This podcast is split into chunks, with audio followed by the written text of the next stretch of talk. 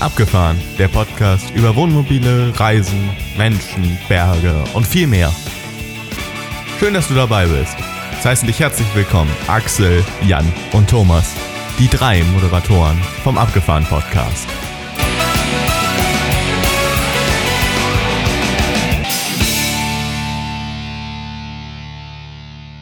Herzlich willkommen zu Episode 11 des Abgefahren Podcast. Wunderbar, dass du wieder dabei bist und heute bin ich nicht allein. Heute sind auch noch Jan und Thomas da. Ja. Hallihallo. Lieber Jan, lieber Thomas, habt ihr denn schon ein Campingbuchprojekt am Start? Meinst du ein eigenes oder ein, äh, eins zu kaufen? Äh, natürlich eins, was verlegt wird und was man kaufen kann. Mir ist aufgefallen, dass äh, drei weitere Podcasts, die wahrscheinlich auch jeder kennt, nämlich der Busbastler Podcast, der Camperstyle Podcast und Camperman, dass in all diesen drei Podcasts ein Buch geschrieben wurde. Und deshalb dachte ich, das würde jetzt zum guten Ton gehören und ihr werdet vielleicht auch schon fleißig dabei, äh, eure 748 Seiten zum Camping-Almanach oder so zu schreiben. Also ich schreibe heimlich im Hintergrund mit, ja. Ich schreibe die lustigen Versprecher von euch mit und das veröffentliche ich dann irgendwann und dann werde ich wahrscheinlich Millionär und muss nicht ja. mehr arbeiten und kann ja 24-7, 365 Tage im Jahr campen gehen. Das ist mein Plan. Du willst Geld verdienen mit unseren Versprechern. Okay. okay. Ja, Mensch, äh, wir haben ja tolle Episoden gehabt. Ähm, wir hatten ja zuletzt äh, vor drei Episoden eine gemeinsame Episode und dann gab es eine Episode, die der Thomas gemacht hat äh, mit äh, Herr Lehmanns Weltreisen und die Episode vom Jan zum Thema Mobile Office. Ähm, Genau, also äh, das waren ja wirklich, äh, ich war in beiden ja Zuhörer, also quasi einfach nur äh, ganz normaler Podcast-Hörer und das war ja wirklich äh, beides äh, sehr, sehr schöne Episoden, haben mir sehr, sehr gut gefallen. Also danke, dass ihr euch die Arbeit da gemacht habt und dass ihr das organisiert habt.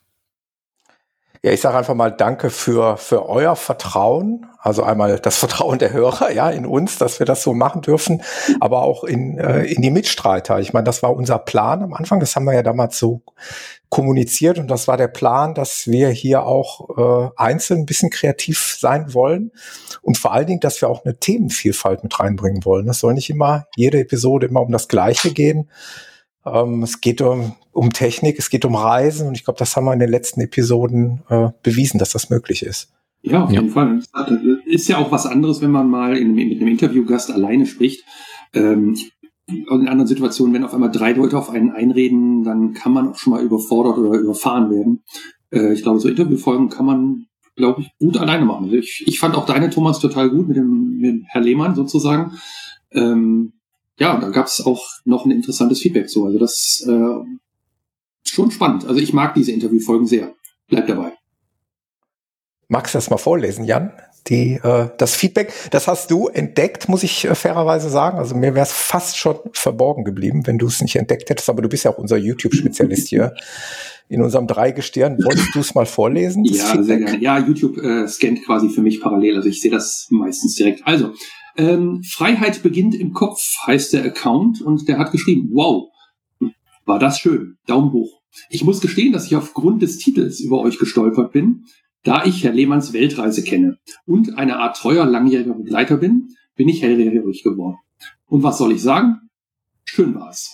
Ein entspanntes Gespräch mit, mit Martin, wie ich ihn lange nicht mehr gehört habe. Tolles Format mit viel Potenzial. Viele Grüße und Daumen hoch.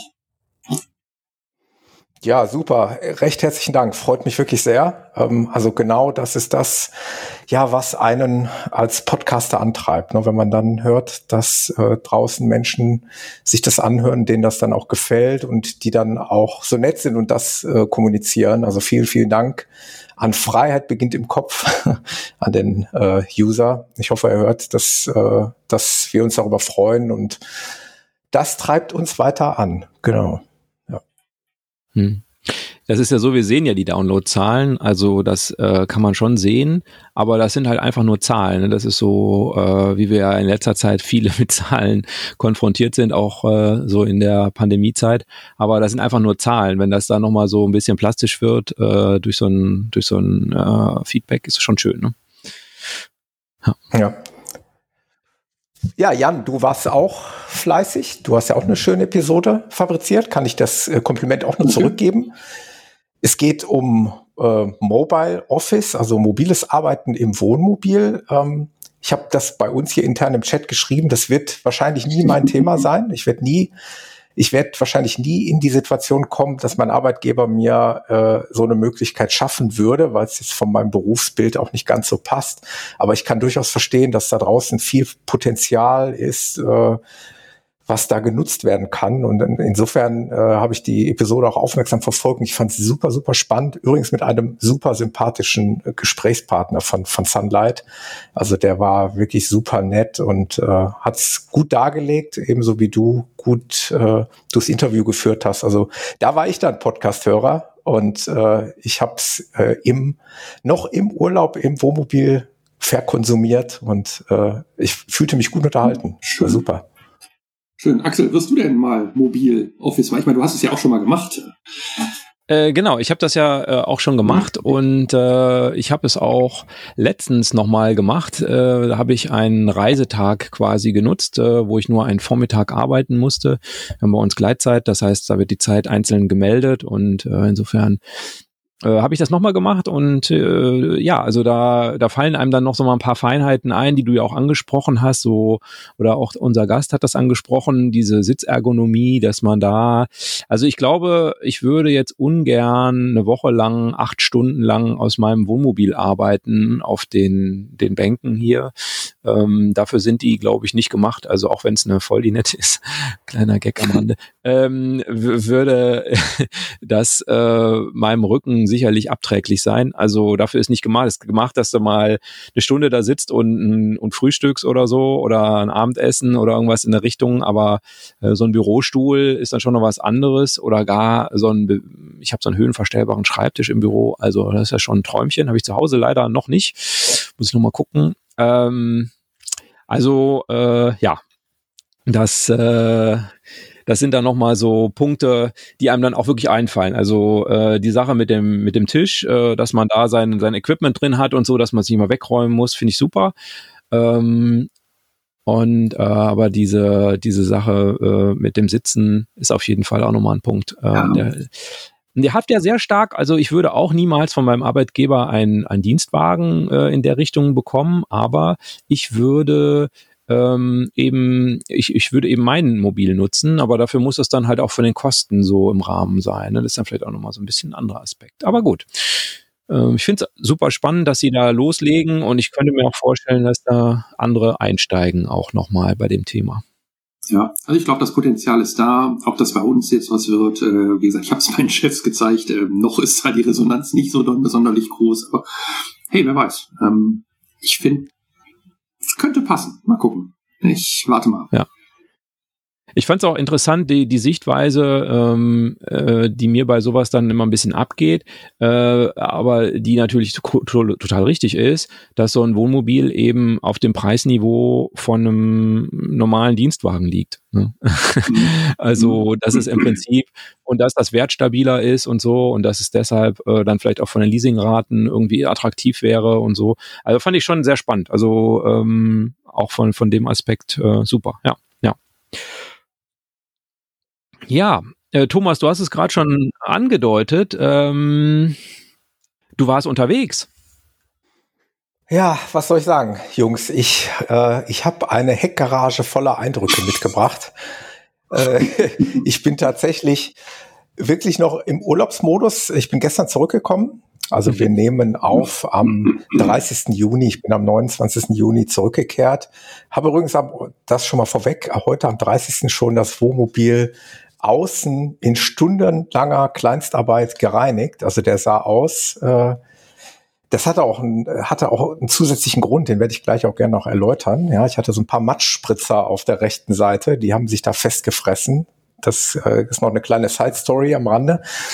Ähm, Nee, also es war unser Haupturlaub. Ähm, der war in Anführungszeichen ähm, knapp zwei Wochen mit meiner Frau zusammen und dann war ich noch mal ein paar Tage allein unterwegs, weil meine Frau mit Töchterchen aktuell jetzt noch mal pauschal unterwegs ist. Ähm, ja, insgesamt äh, bin ich mit dem Ding und ich, ich hatte ja anfänglich, als wir mit dem Podcast begonnen haben, ja nie verheimlicht, dass ich ja hier der totale Newbie bin. Also für, für uns, für mich war es die erste große Reise, abgesehen jetzt von dem Leihmobil, welches wir letztes Jahr hatten. Aber die erste große Reise mit dem eigenen Mobil, das waren jetzt rund 3000 Kilometer, habe ich mal so rekapituliert, äh, durch fünf verschiedene Länder, also Deutschland inbegriffen, äh, wobei wir uns eigentlich nur in zwei Ländern aufgehalten haben, in Deutschland und in Italien. Äh, und ähm, auf, ich habe mich aufgehalten auf acht verschiedenen Stell, Schrägstrich Campingplätzen, inklusive Landvergnügen. Ähm, Landvergnügen haben wir eingerahmt, einmal am Anfang der Reise, um die Anfahrt nach Italien zu verkürzen und einmal auf die äh, auf der Rückfahrt ebenso also Hinfahrt haben wir es im Allgäu gemacht und auf der Rückfahrt äh, in der Nähe von Freiburg einen Zwischenstopp eingelegt äh, per Landvergnügen. Also es war sehr vielfältig. Also wir waren eben nicht nur auf einem Platz. Ich habe viele Plätze gesehen und viel Erfahrung gesammelt und äh, kleine Abenteuer erlebt. Ich, ich schmeiß noch ein paar Stichworte rein, wenn, wenn ihr Interesse habt, fragt nach. Ähm, ich sag mal Stichwort Straßengraben Stichwort Ameisenstraße und Stichwort Motor kontrollieren lassen. Kontrollleuchte leuchtet. Die kenne also, ich das auch. waren die, die kleinen Abenteuer, die, ja. die, die ich erlebt habe. Können wir gleich wirklich gerne mal ganz kurz drüber sprechen. Das ist nicht gänzlich aufgelöst, das Thema. Äh, und, und finalisiert habe ich diese Reise dann, äh, das möchte ich einfach mal erzählen, weil ich wirklich stolz bin, äh, indem ich das Reisemobil am Ende unserer Reise nochmal alleine genutzt habe als Sport.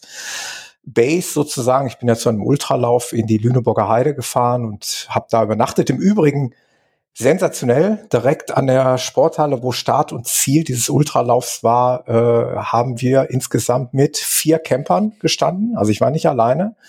Der Veranstalter war mit einem Ford Nugget vor Ort und es gab zwei Teilnehmer, die auch mit einem Kastenwagen und mit einem älteren Wohnmobil äh, dort standen.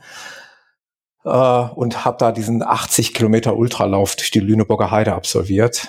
Habe mir bei Kilometer 40 noch das Knie geschreddert. das ist auch nur mal so eine kleine Side Story. Ähm, aber das war ja das, was ich immer gesagt habe, dass das auch äh, ja das sein wird, was in Zukunft das Wohnmobil für mich ist. Also ähm, eben auch eine Base und, und äh, ein mobiles Home für Sportveranstaltungen. Das hat sich okay, sehr bewährt. Dann können wir ja mal hinten, hinten anfangen. Äh, einfach ja. mal jetzt erstmal diese Sportgeschichte. Äh, das hast du schon öfter ja. gesagt, haben wir auch alle drei, glaube ich, schon so gesagt, dass, dass wir ja. das so nutzen wollen. Äh, hat's denn ja. deine Erwartungen erfüllt? Also war es denn so, wie du es dir gedacht hast, total. mit der Dusche hinterher und total. ohne Rudelduschen und so? Mhm. Hm.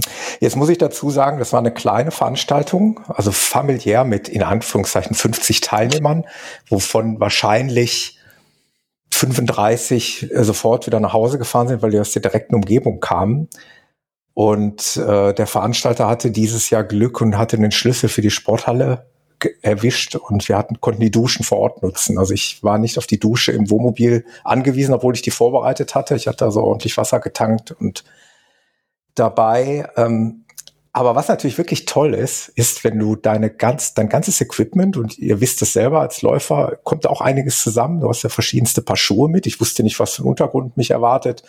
Du hast verschiedenste Kleidung mit, etc. Und ich stand halt direkt am Start und ich bin da morgens, habe dann mein Frühstück gemacht, mein Kaffee gekocht, äh, mir die Brote geschmiert und bin dann aus diesem Wohnmobil gefallen und stand halt an der Startlinie. Ne? Das ist, also besser geht's nicht. Und ja. Und ich hatte halt die Option, dann zu duschen. Wie gesagt, ich habe die dann in der Turnhalle genutzt. Das war natürlich wesentlich angenehmer.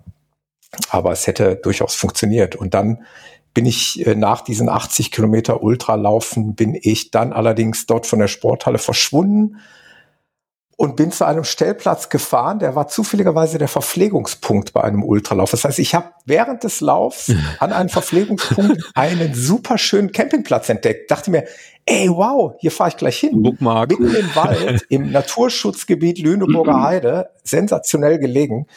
Äh, war für mich ganz glasklar, du musst jetzt schnell ins Ziel und dann fährst du mit dem Wohnmobil dorthin und äh, bleibst dann dort in der Nacht, bevor es mich dann weiter nach Hamburg getragen hat. Ja, das, das war eine tolle Erfahrung, muss ich ganz ehrlich sagen. Mhm. Also, äh, und da hat sich dann übrigens das Wasser dann doch wieder rentiert, weil es war nur ein, ja, ein einfacher Stellplatz ohne ähm, Sanitärhäuser. Da konnte ich dann also am nächsten Morgen da auf diesem Platz in der Lüneburger Heide auch noch duschen und war alles wirklich cool. Das klingt genau so, wie wir uns das vorgestellt haben, ne?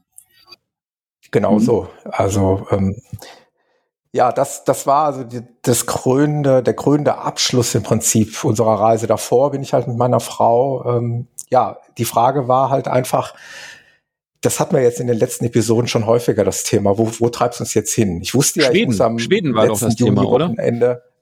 Genau, okay. Schweden war das Thema, aber du, du hast mich verunsichert mit deinen Inzidenzzahlen.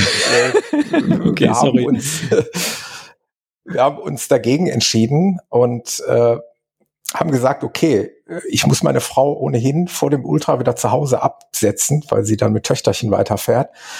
Äh, also können wir durchaus in den Süden fahren. No, dann fahre ich vom Süden halt wieder in die Mitte Deutschlands, setze meine Frau ab und fahre dann in den Norden. So haben wir es dann gemacht, haben uns also ganz kurzfristig, aber wirklich, ihr glaubt es nicht, ich glaube einen Tag vorher, haben wir uns einfach für Italien entschieden. Wir haben gesagt, wir haben nichts gebucht. Äh, ich habe gesagt, ich würde gerne mal, nachdem ich den Gardasee kenne, würde ich gerne mal den Lago Maggiore sehen und im Idealfall auch den Comasee.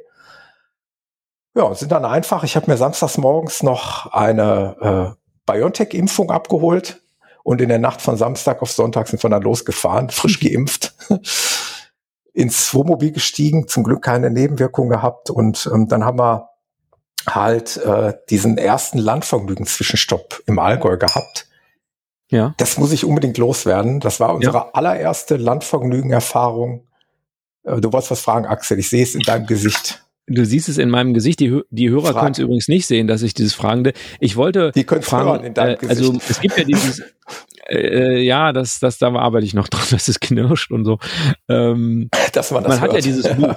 Man hat ja dieses Buch, ne? Oder ja, die genau. App, je nachdem. Also wahrscheinlich mhm, ja genau. beides. Mhm. Und ähm, mhm.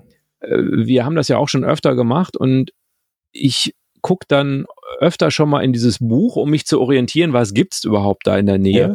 Das kann man aber ja auch mhm. anders machen. Hast du es so gemacht, dass du einfach gefahren bist, hast gedacht, so jetzt sind wir müde und hast in die App geguckt oder hast du schon an dem Morgen, als ihr losgefahren seid oder am Mittag mhm. oder so, da mal angerufen, nicht, dass du irgendwo ja. hinfährst und wie hast du es gemacht? müssen wir vielleicht kurz erklären, wie es funktioniert, Thomas, bevor wir, bevor du einsteigst, ja, gerne, die, die kein gerne. Landvergnügen haben. Gerne. Also man kauft ein Buch, kostet um die 30 Euro oder sind es 35, irgendwie sowas. Und das ist ein Jahr gültig vom 1. April bis zum 31. März des Folgejahres. Und da sind inzwischen, ich glaube, 900 ähm, Stellen drin. Das sind in der Mehrheit sind das Biohöfe. Äh, es gibt aber auch normale Bauernhöfe oder es gibt auch mal ein Museum, was dabei ist oder Brauereien. Relativ unterschiedlich, eher landwirtschaftliche Betriebe im Normalfall, aber es gibt auch Museen und sowas. Ähm, und da darf man eine Nacht stehen. In dem Buch steht drin, wie viele Stellplätze die haben. Da ist eine Kontakt, meistens eine normale Telefonnummer angegeben. Und bei, glaube ich, 90 Prozent oder 99 Prozent soll man eben vorher anrufen. Also nicht vorbeifahren und fragen, sondern vorher anrufen. Und das ist auch so meine Erfahrung. Und es gibt eben öfter auch schon mal die Ansage, nee, wir sind voll. Das ist auch so meine Erfahrung. Wir sind aber oft an Wochenenden unterwegs mhm. mit Ferien und so. Also man kann nicht immer davon ausgehen, man hat keinen Anspruch darauf und man kann nicht sagen, ich habe aber das Buch, deshalb darf ich jetzt bei Ihnen übernachten. es kostet nichts. Man kann genau. im, im, im Laden was einkaufen, was auch so ein gewisser Anreiz für die Höfe ist, das zu machen. Genau, einfach nochmal so erklärt, wie es funktioniert. Und deshalb meine Frage, hast du vorher angerufen und wie hast, wie hast du dir ja. das rausgesucht, das Ding im Allgäu? Ja, also das passt eigentlich so ein bisschen in das Thema Reiseplanung, was wir später eigentlich nochmal aufgreifen wollen. Also als wir dann wussten, wir wollen zum Lago Maggiore und vielleicht noch Zwischenstopp am Bodensee einlegen, was wir auch im Übrigen gemacht haben. Also wir waren noch, ein paar Tage am Bodensee vorher. Ähm, wusste ich dann relativ die Route und äh, dann haben wir, äh, habe ich tatsächlich über die App mir in der Nähe vom Allgäu mehrere Höfe angeguckt, die in Frage kämen und habe die als Favoriten schon mal abgespeichert. Ähm, damit wir die in der App dann schneller wiederfinden. Und meine Frau ist dann hingegangen und hat dann ein paar Stunden vor Ankunft einfach einen dieser Höfe, die wir in die Favoriten gelegt haben, angerufen. Hm. Und der erste Hof, äh, bei dem wir waren im Allgäu, im Übrigen äh, auf der Seite 433. Ich habe ja gelernt, man darf ja, man sollte Namen vielleicht nicht unbedingt nennen. Das könnte nämlich dazu führen, dass Menschen äh, Höfe besuchen, obwohl sie vielleicht dem Landvergnügen gar nicht äh, angehören. Äh, von daher finde ich das, glaube ich, ganz, ganz sinnvoll, damit die dann nicht überrannt werden von irgendwelchen wild campenden Menschen. Auf jeden Fall ist es auf der Seite 433 äh, der, der unterste Hof. Es war gemalt, es war ein, ein Traum. Also es war ein, ein Bioland-Gasthof und ähm, wir haben dort angerufen und die Dame sagte, man muss auch fairerweise sagen, die sagte tatsächlich, Sie sind herzlich willkommen. Ähm, wir haben auch einen Platz für Sie. Ich würde Sie nur gerne darauf hinweisen, dass es natürlich nett wäre, wenn Sie sich für unsere Produkte interessieren, weil die haben tatsächlich häufig die Erfahrung mittlerweile gemacht, dass Menschen das einfach ausnutzen für freies Stehen und dass es einfach äh, ja ausgenutzt wird. Ne? Also die Leute mhm. sehen es teilweise als selbstverständlich an, da kostenlos stehen zu dürfen. Es soll aber, äh, Axel, was du gesagt hattest, schon so sein, dass man sich für die Menschen interessiert, für die Produkte interessiert und im Idealfall die auch vielleicht konsumiert. Deswegen sollte man das, es gab neulich auch eine herrliche Facebook-Diskussion, vielleicht als Vegetarier nicht unbedingt zu einem Rinderzuchtbetrieb fahren und sich beschweren, dass es da nur Rindfleisch gibt. Aber Fälle äh, doch da, oder? oder? Ach nee, die dürfen sich auch nicht draufsetzen. Ja. als Veganer, also, sagen wir als Veganer. Vielleicht, vielleicht sucht man sich einen Hof, äh, der äh, Produkte anbietet, die einen auch wirklich interessieren. Hm. Und oftmals ist es so, dass es Produkte des täglichen Bedarfs sind. Also äh, vorweggenommen auf der Rückreise auf dem Hof, da haben wir ein frisch gebackenes Brot bekommen, äh, frische Kuhmilch und äh, Kräutersenf etc. Also Sachen, die man wirklich braucht und auch gerne hat. Und dann kauft man diese Sachen da eben ein. Meistens sind das Selbstbedienungsläden und äh, meistens auf äh, basierend auf einer ja, Vertrauenskasse nimmt man sich Produkte auf, aus dem Hofladen, so war es jetzt in beiden unserer Fälle und legt Geld entsprechend in die Kasse.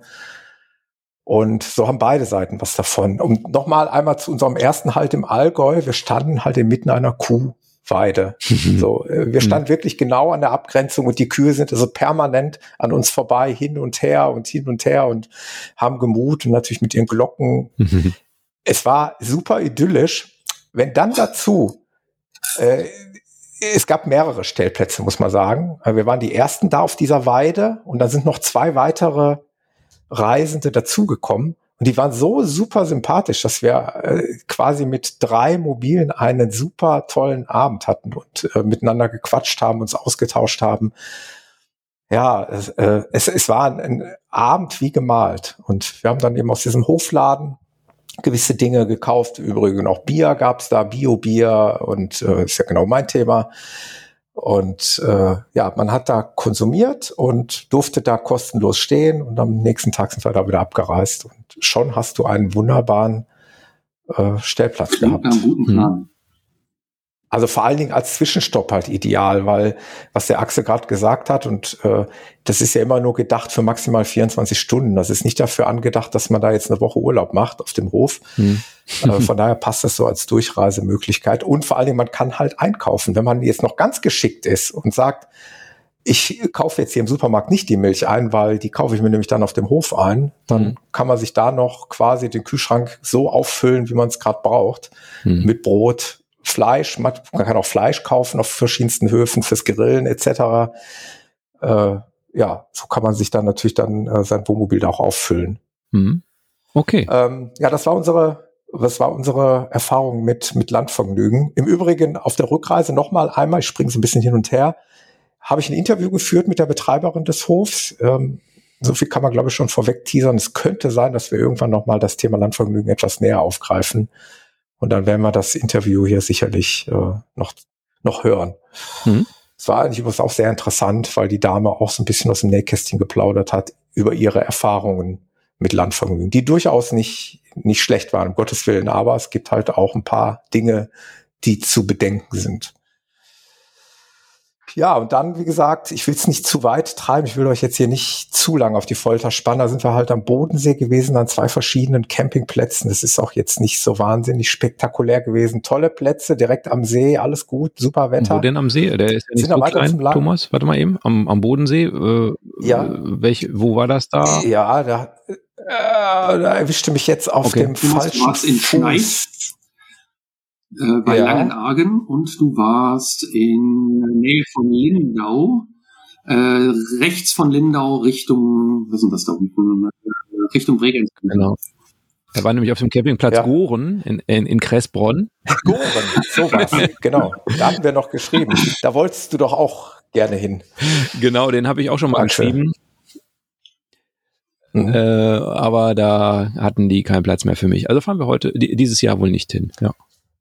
Genau. Ich glaube, man darf ja offen und ehrlich sein. Ähm, also die Lage des Campingplatzes war echt gut, okay. Auch der Weg zum, zum See war, war, ein, war ein Katzensprung. Also die Parzellierung hat mir jetzt nicht sehr gut gefallen. Also es war sehr eng parzelliert und sehr äh, strikt so irgendwie. Das hat mir so von allen Campingplätzen, die wir jetzt angesteuert haben, auch im weiteren Verlauf am wenigsten gefallen, muss ich ehrlicherweise sagen. Hm.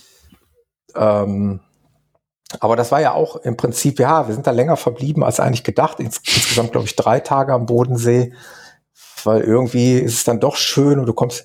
Ich bin übrigens, ich habe festgestellt, so ein Typ, ich komme halt gerne an. Ich bin nicht so der Typ, heute hier, morgen da. Also ich merke dann schon, wenn ich einmal an so einem Ort bin, bin ich auch gerne ein paar Tage da, äh, weil ich dann erst zur Ruhe komme. Ähm, deswegen zwei Tage nochmal Bodensee und dann sind wir weiter zum Lago Maggiore. Ähm, das war im Prinzip der erste Campingplatz direkt auf der italienischen Seite. Also der Lago Maggiore teilt sich ja in den Schweizer Teil und den italienischen Teil auf. Und direkt an der Grenze zu Italien, also quasi der erste Campingplatz auf der linken Seite. Ehrlich gesagt, also man, man, man mag es uns kaum glauben, aber wir waren komplett unvorbereitet. Wir hatten den zwar auf dem Schirm und sind hingefahren, Grenze, okay, dann der erste, haben dann geguckt, okay, fahren wir drauf, fragen wir mal ja, gefragt, hat noch ein Plätzchen frei in der zweiten Reihe am See. Erste Reihe wäre natürlich ein Traum gewesen, aber das war irgendwie schon reserviert. Ja, und dann stand man am Lago Maggiore einige Tage. Das war, war wirklich, das war so, wo der Urlaub so richtig begonnen hat, also wo man so steht und wo man das erste Mal Stand-Up-Paddling macht. Jan, der alte erfahrene Hase. Das haben wir uns da mal gegönnt. Hm, Das ist übrigens, das wird höchstwahrscheinlich auch nochmal zur Pflichtausrüstung unseres Wobubis gehören müssen in Zukunft. Äh, da darf ich jetzt wieder nicht ans Gewicht denken, aber da müssen wir an anderer Stelle abspecken. ähm, Die Frau bleibt zu Hause. ach ja, im Übrigen, da kam, da kam die Ah, Ameisenstraße ja, ins ja, erzähl Spiel. mal. okay. Ameisenstraße, das wäre Äh, nämlich das ja. Thema gewesen, weil du so eben sagtest, äh, du hast ein paar Themen Abenteuer. Abenteuer Ameisenstraße war das Ja, eine. Das ja, interessiert mich. Also wenn es nach meiner Frau gegangen wäre, wären wir sofort da wieder abgereist, ja. weil es ist irgendwie am zweiten Tag ist das Thema aufgepoppt, äh, dass wir wirklich im Mobil äh, massiven Ameisenbefall plötzlich hatten. Ich weiß auch nicht, wie die da reingekommen sind. Also ich weiß bis heute nicht den genauen Weg, den die gefunden haben. Ich weiß nur, wo die Straße lang lief. Und die führt dann nämlich einmal oben, also überm, überm Bett, in so, über so ein Regal liefen die mal lang und dann auch tatsächlich an der Verkleidung herunter Richtung Bett. Und wie soll ich das beschreiben? Die Verkleidung hat so einen kleinen Spalt. Und aus diesem Spalt, da sah man die immer mal da raus und wieder reinkrabbeln und immer von oben nach unten. Also nicht zählbare Menge, also eine richtige Straße halt. Und äh, das ist gerade im Bettbereich hinten eigentlich sehr Ich kann das unangenehm. noch toppen. Und zwar mit einer massiven Ohrenkneifer-Menge. Wir Mm. standen an einem See und ich hatte die Keile, äh, musste auf Keile fahren, also war ein bisschen schräg, alles gut. Ähm, ja, da liefen halt so ein paar Ohrenkneifer über die Wiese. Das war jetzt erstmal gar nicht so dramatisch. Ähm, das kann man auch. Mhm. Äh, ich mache es jetzt ganz kurz. Äh, beim Abfahren habe ich die Keile genommen, habe die einmal ausgeklopft, habe die dann in die Tasche getan und am, ab dem nächsten halben Stunde hatten wir Ohrenkneifer im Mund. Und ich denke so, boah, Mann, scheiße, wo kommen die denn her? Ei, ei, Ja, und diese Keile sind ja so wabenförmig aufgebaut und haben sich da drin ja, ja, ja, wohlgefühlt, die vier Tage, die wir da gestanden haben, oder drei, ich weiß nicht, wie lange wir genau waren. Ja, und dann habe ich die quasi mit eingepackt und damit waren die auf einmal in der Garage. Und dann kam die natürlich an der, an der, durch die Lüftungsschlitze zwischen den Betten und Außenwand, an der, kam die natürlich dann durch. So, boah, einer, zwei, fünf, zehn. Scheiße. Und dann haben wir es aber auch gefunden, dann, hab ich, dann haben wir die Dinger nochmal richtig sauber gemacht. Äh, die, die, ja. Da waren noch einige drin, ich drück's mal so aus. Also instinktiv reinige ich die auch immer sehr akribisch mittlerweile, weil ich da auch schon mal mit dem Leihmobil vor einem Jahr äh, etliche Ameisen drin ja. entdeckt habe. Weil klar, diese Keile drücken sich in die, ins Erdreich und ne? äh, du musst das schon... Waren so diese, genau. Diese, ja, Waben. Ja, ja, genau, diese Waben. Also da habe ich ein ganz großes, äh, großes Augenmerk immer drauf, dass Guck ich da nicht irgendwelche Tiere noch drin krabbel. Hat mir da was voraus. Ist doch gut. Ja, wie gesagt, letztes Jahr äh, Ameisen dort entdeckt. Aber jetzt kommen die Kollegen vom Camper-Style Podcast ins Spiel. Ich habe dann natürlich voller Panik gegoogelt, was machst du jetzt gegen die Ameisenplage im Wohnmobil? Und die haben tatsächlich mal irgendwann, das ist schon, schon Jahre alter Bericht, also ein Blogbeitrag, äh, wie man sowas bekämpfen kann, äh, vornehmlich erstmal ohne chemische Mittel. Und äh, womöglich hat's geholfen. Ähm, die Kollegen von Camperstyle haben also empfohlen, eine Mischung aus Backpulver, Honig und Wasser in kleine Töpfchen zu geben und die an exponierten Stellen dann im Wohnmobil zu drapieren. Und es hat tatsächlich funktioniert. Also die Ameisen sind da, sind dahin, sind da teilweise rein und auch wieder raus und dann also wahrscheinlich auch, ehrlich gesagt, dann daran so ein bisschen verändert. Diesem Backpulver vor allen Dingen. Es tut mir auch sehr leid, aber ich, ich, mag, ich mag die halt nicht in meinem Bett rumkrabbeln haben. Ähm, das war das ungefähr zwei Tage vor geplanter Abreise. Äh, das es war jetzt nicht mit einem Schlag weg. Also das Ganze ging noch so ein bisschen weiter. Und das Komische ist aber dann, als wir dann wirklich abgereist sind, äh, da war plötzlich, wie die, als wenn die Straße dann wirklich unterbrochen ist, waren die Ameisen wie vom Erdboden verschwunden. Äh, in den Fallen waren plötzlich auch keine neuen mehr drin. Und ja, das Thema, weil ich hoffe, die schlafen nicht irgendwo und wachen irgendwann die wieder auf. Ein großes Nest. ja. Ich, äh, wie gesagt, also an die, an den genauen Herd bin ich nicht rangekommen. Dafür hätte ich die ganze Verkleidung abschrauben müssen. Das, äh, ich habe übrigens im weiteren Verlauf, das war ganz interessant, und da, ich glaube, ohne dieses Thema Ameisen wäre ich gar nicht drauf gekommen, warum am Komasee, wo wir danach hingefahren sind, auf den Stellplatz, den wir uns dann ausgesucht hatten, vier so Kreide-Vierecke aufgezeichnet waren. Also offensichtlich da, wo die Räder eines Wohnmobils standen. Mhm. Und dann fiel mir ein, beim Googlen hatte ich irgendwann mal was gelesen, die krabbeln ungern über Kreide. Und da muss wohl der Vor, Wohnmobilsteher, der da vor uns stand, muss wohl seine Räder mit Kreide mhm. umkreist haben, um somit schon mal vielleicht prophylaktisch äh, eine Ameisenplage mhm. vorzubeugen. Okay. Äh, könnte natürlich sein, dass das funktioniert. Ich weiß es nicht. Ich hatte jetzt keine Kreide und leider passten diese Kreide äh, Vierecke nicht genau auf meine Reifen. Sonst hätte ich mich genau da reingestellt das Problem, wenn jemand mit Concorde vor dir auf dem Platz war. ja, genau. Also das war das Thema Ameisenstraße. Muss man auch, glaube ich, mal gehabt haben. Jetzt äh, bin ich da ein bisschen schlauer. Ich weiß, dass man äh, Honig und Backpulver an Bord haben sollte. Apropos Honig. äh, ich brauche den Honig äh, demnächst, den du noch im Auto ja. hast. Jan, auf jeden Fall. Steht hier bereit. Äh, wir haben eine liebe Freundin, eine liebe Lauffreundin. Liebe Grüße an Sandra, obwohl die wird den Podcast nicht hören. Obwohl sie auch einen, äh, einen VW-Bus fährt äh, die wunderbaren Honig herstellen lässt. Sie legt einen großen Wert darauf zu sagen lässt. Sie macht es nicht selber, das machen ihre fleißigen Bienchen. Aber nach der Geschichte brauche ich jetzt den Honig dringend, damit ich den mitnehmen kann, wenn wir dann der ist zu schade dafür, Jan. Ich bin ja auch dann in, in, in äh, am Lago Maggiore in den nächsten Supermarkt und habe dann halt eben so ein günst. Übrigens habe ich aber den Honig tatsächlich mal probiert. Äh, das ist schon erschreckend, wie wirklich wie also wie sch schlecht wäre jetzt vielleicht übertrieben, aber der schmeckt lange nicht so gut wie der selbstgemachte mhm. Honig von Sandra. Das merkt man dann doch schon mhm. deutlich. Da bin ich jetzt anderes gewohnt. Aber ähm, ja, so konnte ich mir so, genau, so konnte ich mir helfen und äh, da war das Thema Ameisenstraße damit erledigt. Ja, und dann, wie gesagt, ein paar Tage am Koma See. Nochmal ein sensationeller Stellplatz, direkt am See auch. Der Koma See hat uns jetzt von allen drei Seen am allerbesten gefallen. Vielleicht lag es am Stellplatz, Schrägstrich Campingplatz. Vielleicht lag es aber doch auch am See, äh, eingerahmt von mehreren Bergketten rundherum.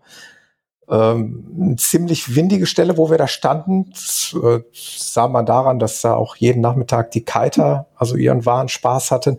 Aber ich sag mal, feinster Kieselstrand, seicht abfallend, also besser kann man nicht baden. Ähm, es war, waren noch mal ein paar traumhafte Badetage am Komasee. Ähm, ja, somit kenne ich jetzt mittlerweile die drei größten Seen in Italien, also Gardasee, Lago Maggiore und Comasee ist, glaube ich, die Reihenfolge der Größe der Seen in Italien, wenn ich da richtig informiert bin. Ja, und äh, um das jetzt nochmal, um das nächste kleine Drama noch äh, ja, da einzuspielen, ist halt die Tatsache, dass äh, mit quasi, hm, wie soll man es beschreiben, Ankunft in wärmere Gefilde ähm, beim Fiat plötzlich die Motorkontroll, also diese Motorwarnleuchte anfing zu leuchten, immer mit dem Hinweis versehen in, in diesem Multifunktionsdisplay Motor kontrollieren lassen. Gelb, ne? Hm. Gelb. Thomas? Und Gelb. dann aber immer dieser Schriftzug. Mhm. Gelb, ja. Und, und immer dieser Schriftzug dazu, Motor kontrollieren lassen. Bei jedem Start, also auch ein Neustart des Fahrzeugs hat das nicht, nicht beendet. Ähm, aber ist natürlich erstmal hellhörig. Erstmal guck, überlegst du so, hast du irgendwelche Einbußen, hast du Leistungsverlust, äh, gibt sonst irgendwelche Auffälligkeiten, ist mir aber nichts, äh, nichts aufgefallen. Dann fängst du an zu googeln. Das ist ja ähnlich wie Dr. Google bei Krankheiten beim Mensch. Da liest du ja die wahnwitzigsten Sachen zwischen sofort stehen lassen den Wagen, bloß nicht weiterfahren, bis hin zu, ach, ich bin da noch 3000 Kilometer gefahren. Äh, die meiste, ich sag mal, die, die, die meisten Stichworte, die ich diesbezüglich gelesen hatte, waren Richtung Dieselpartikelfilter, äh, irgendwelche Sensoren, ähm, ja, aber pff, keine Ahnung, wo der sitzt. Ich bin kein Kfz-Mechaniker. Ähm, ich habe mich dann für die Variante entschieden, fährst du erstmal weiter, solange die Karre noch fährt. Und ich, ja, fühle mich da bestätigt. Also die Lampe blieb also ganz Italien immer dauerhaft an bei jedem Start. Und äh, um es jetzt vorwegzunehmen, tatsächlich, als wir wieder zurückgefahren sind, als wir in Freiburg da auf dem letzten Landvergnügenhof waren, an dem nächsten Morgen, als wir losgefahren sind, war die plötzlich nicht mehr da. Kam auch nicht mehr die Meldung und ist bis heute auch nicht mehr aufgetreten. Ich vermute schon, dass es irgendein Wärmeproblem, also vielleicht irgendein Sensor, der, der aus, äh, vielleicht fälschlicherweise auslöst. Äh, Es war schon sehr auffällig, dass es jetzt nur in der Zeit passiert ist, wo wir bei 30 Grad irgendwo unterwegs waren. Hm. Jetzt könnte man natürlich sagen, okay, fahr mal nach Fiat und lass den Fehlerspeicher auslesen. Ähm, aber das, äh, die Option habe ich ja noch, muss ich mal überlegen, ob ich das noch mache. Vielleicht gibt es ja der eine oder andere Hörer, der da irgendwie eine Erfahrung hat. Ich darf gerne mal Feedback geben. Ich bin ja auch Hörer und äh, habe da auch Erfahrung. Ja, jetzt bin ich Ähm, gespannt. Letztes Jahr äh, waren, waren wir hier ganz in der Nähe bei uns äh, an einem See und haben da auch ein, eine Nacht verbracht. Und da bin ich auch auf Keile gefahren und nachdem ich auf die Keile draufgefahren bin, hatte ich auch diese, diese Sache. Und weil bei uns im Dorf es tatsächlich einen Fiat-Händler gibt, der auch Fiat Professional macht, ähm, war das Ding relativ schnell dann auch, äh, habe ich gedacht, gut, äh, in der Woche braucht es dann ja relativ selten, das Wohnmobil. Also habe ich am Montag angerufen, äh, das Ding am Dienstag dahin gebracht und am Mittwoch wieder abgeholt. Und ähm, was war es? Es war irgendein Kupplungssensor. Also wenn du die Kupplung trittst, der Sensor dafür, der war irgendwie kaputt. Hatte also mit Motor, naja, Hm. wenig zu tun. also äh, das alleine, dass da Motor steht, heißt nicht, dass es wirklich was mit dem Motor ist. Ähm, Nein, ich hab das, mir das dann ist danach- natürlich klar. Auch, auch ich habe mir dann danach, Thomas, ganz kurz noch, äh, ich habe mir dann danach hm? ein OBD Bluetooth äh, Gerät gekauft. Die kriegst du so für 15 Euro äh, auf allen Internethandelsplattformen. Ähm, das ist so ein Ding, damit kannst du, äh, das kannst du in diese OBD-Schnittstelle stecken. Das ist ja diese Diagnoseschnittstelle, wo der Fiat-Händler auch sein Diagnosegerät dran anschließt. Und das äh, baut dann so ein Bluetooth-Ding auf und dann gibt es ähm, Apps fürs Handy und damit kannst du dann den Fehlerspeicher selber auslesen. Hm. Und ähm, ich habe es ja jetzt noch nicht äh, gebraucht in der, der Hinsicht, aber das liegt hier im Wohnmobil, damit ich dann mhm. nachgucken kann, ob es was Dramatisches ist oder ob es nur wieder was ist, was eigentlich keinen interessiert. Da müsste ich ja jetzt eigentlich zum Jan fahren, den Honig abliefern und dann zu dir fahren, um den Fehlerspeicher auszulesen. Kannst du gerne tun, Thomas. Du darfst auch eine Nacht hier stehen, ich gebe dir auch äh, Strom. In, in, in der Tat habe ich mal, warum auch immer, aus äh, Lust an Spielerei für meinen Firmenwagen, für den VW, habe ich mir was ähnliches mal zugelegt, aber das war sündhaft teuer äh, von der Firma, ich glaube Kali oder wie die heißt. Da habe ich mir so ein Ding, aber ich glaube, das ist, ja genau, das steckst du auch auf diesen Diagnose-Stecker und dann war mhm. da auch eine mhm. Software bei, aber ich habe es irgendwann wieder mhm. zurückgeschickt, weil ich, klar, 10 Euro, 15 Neugierde, Euro, ob man dann noch zu, ja, okay, das wäre mal ganz interessant. Das musste dann noch. Leider mal, ist mein Stecker schon belegt, von daher muss ich. Ja. ja.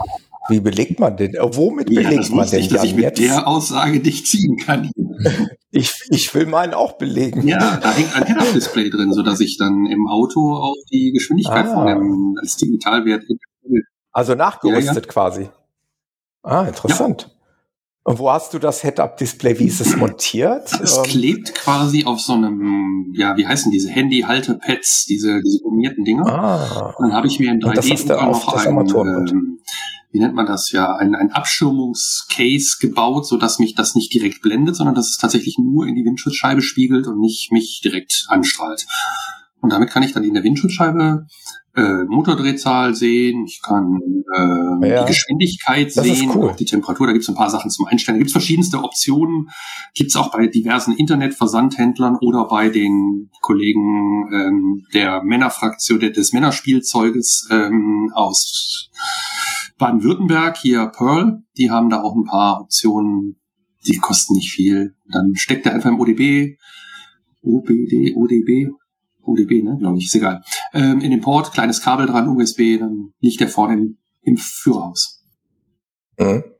Ja, ist ganz interessant, weil ähm, der viel ähm, zitierte Matthias hier, Grüße raus, der das gleiche Mobil fährt wie ich, spielt auch keine Rolle, aber wir fahren ja alle drei Fiat und er hat halt eben ein ähm, serienmäßig verbautes Setup-Display und sagt mit Recht, dass er sehr glücklich darüber ist, weil die Armaturen in dem Fiat teilweise ja wirklich schlecht ablesbar sind. Ne? Ich glaube, ich weiß nicht, ob ihr auch die Erfahrung gemacht habt. Ich muss ihm da recht geben.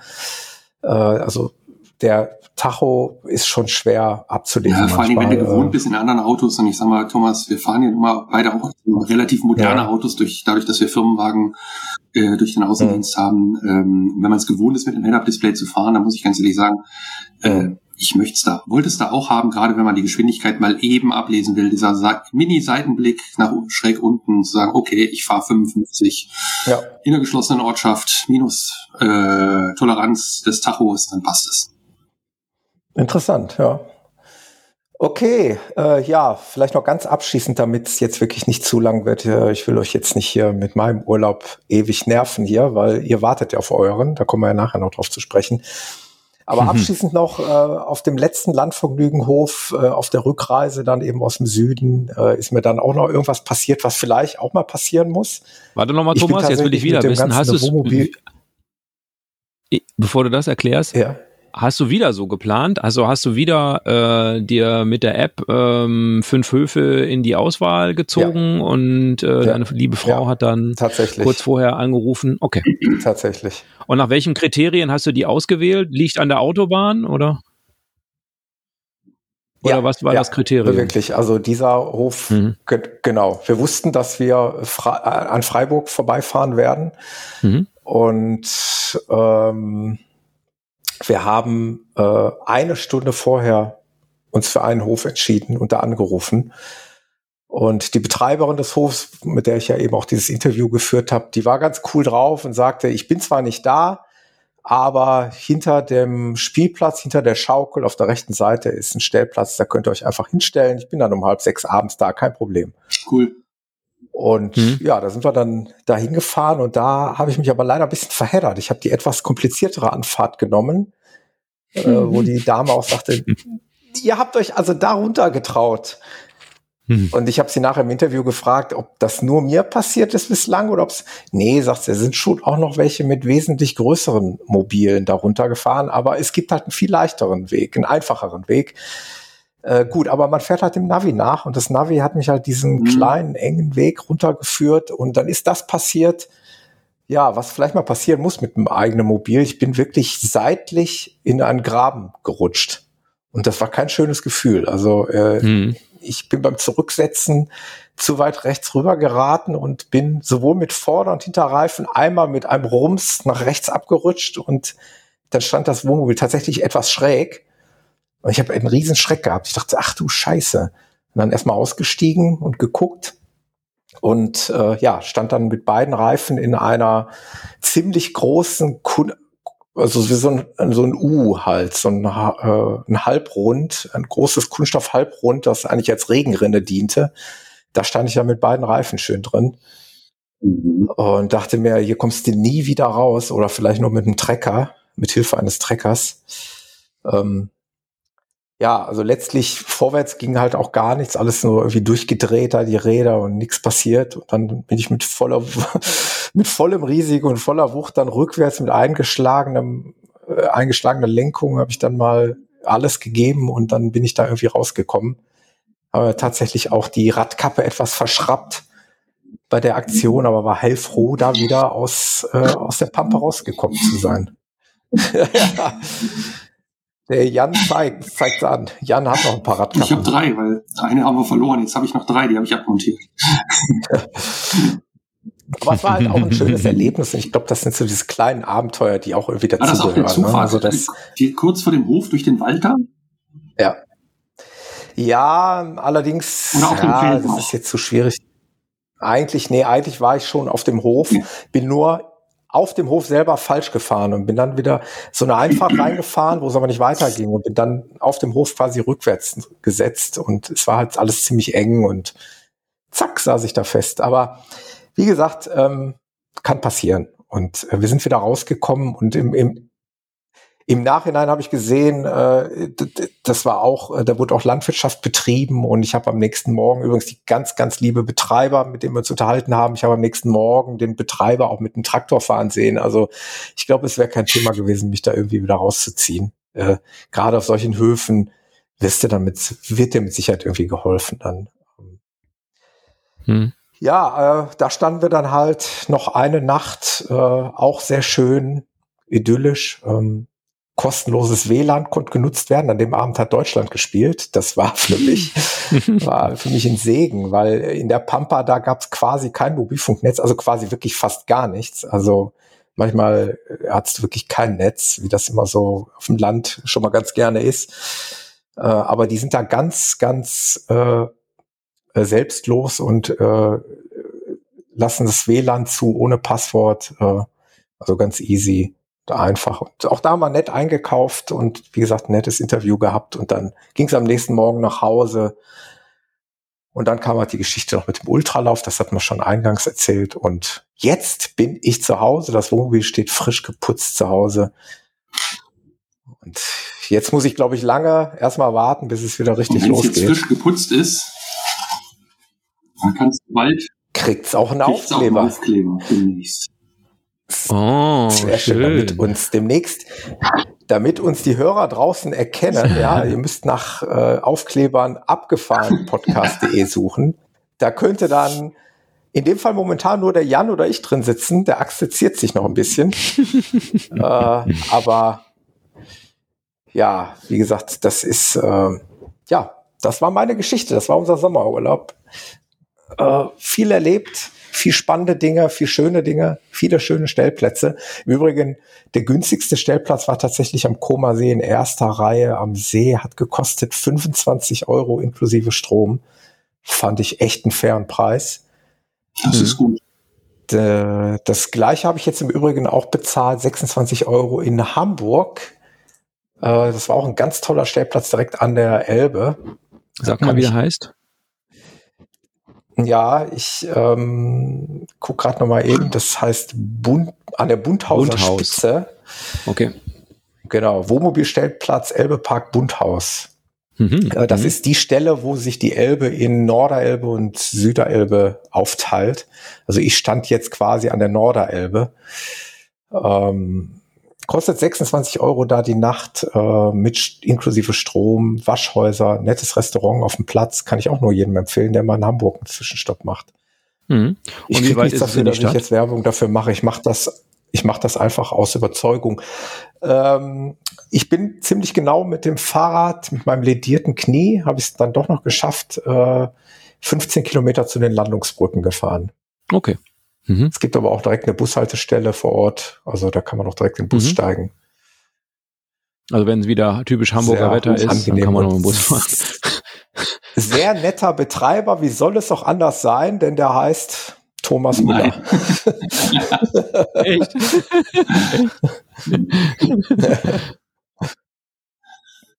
Sehr cool.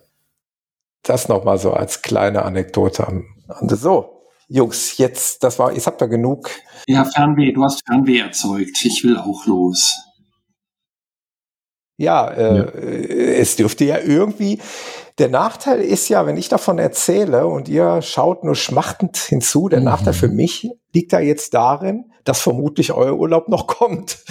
Ja, ich habe ja deine Reise verfolgt. Du hast ja fleißig Tagebuch geschrieben. Ja. Und, oder Tagebuch gepostet, so muss man es ja vielleicht sagen. Und ich ja. habe das verfolgt und ich verfolge auch den Matthias noch, der immer noch unterwegs ist. Äh, nee, mhm. ich sag's nicht. Ähm, also, nee, ich habe echt Fernweh im Moment und ja, wird Zeit. Wird Zeit.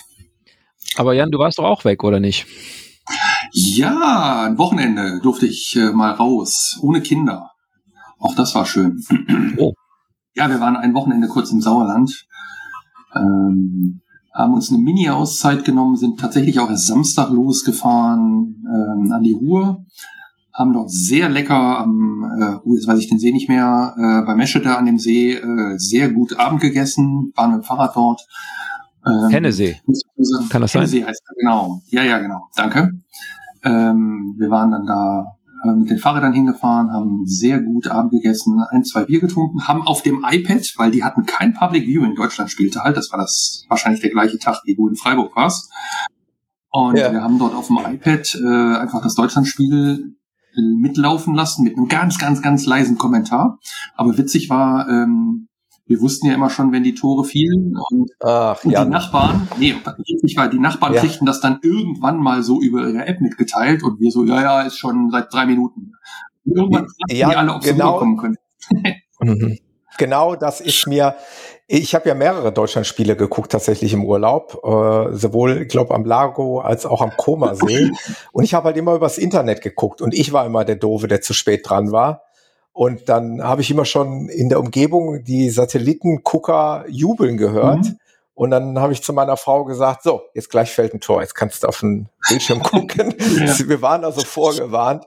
Und das ist echt teilweise so eine große Verzögerung, dass sich gerade der Angriff erst aufbaut. Dann irgendwie so hinten aus der Abwehr heraus wird dann gespielt und links und rechts und irgendwann fällt dann auch mal äh, im Internet ja, ja. das Aber Tor. Das, wir schon das ist ja der große ja, Nachteil. Das kannten wir schon von vor, wann sind wir umgezogen? Es ist 15 Jahre her. Also ich sag mal, vor 18 Jahren kannten wir das schon. Da haben wir im Garten Public Viewing mit, mit Freunden gemacht mhm. und wir Kabel und Satt genau, ist schon wir hatten Satt ne? und die anderen hatten Kabel ja. und die Nachbarn haben schon gejubelt und bei yeah. uns dauerte das noch 25 Sekunden. Da denkt Mann.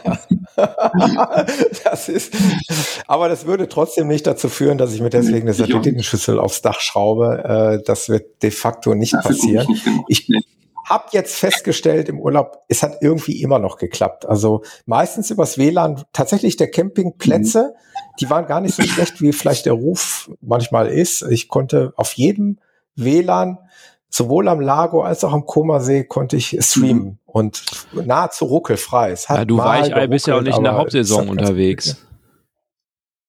Du musst auch in der Hauptsaison fahren. Jetzt, wenn die Sommerferien sind, so Anfang August, da, da fährst du mal an so ein, genau. Und dann, dann reden wir nochmal über Campingplatz WLAN.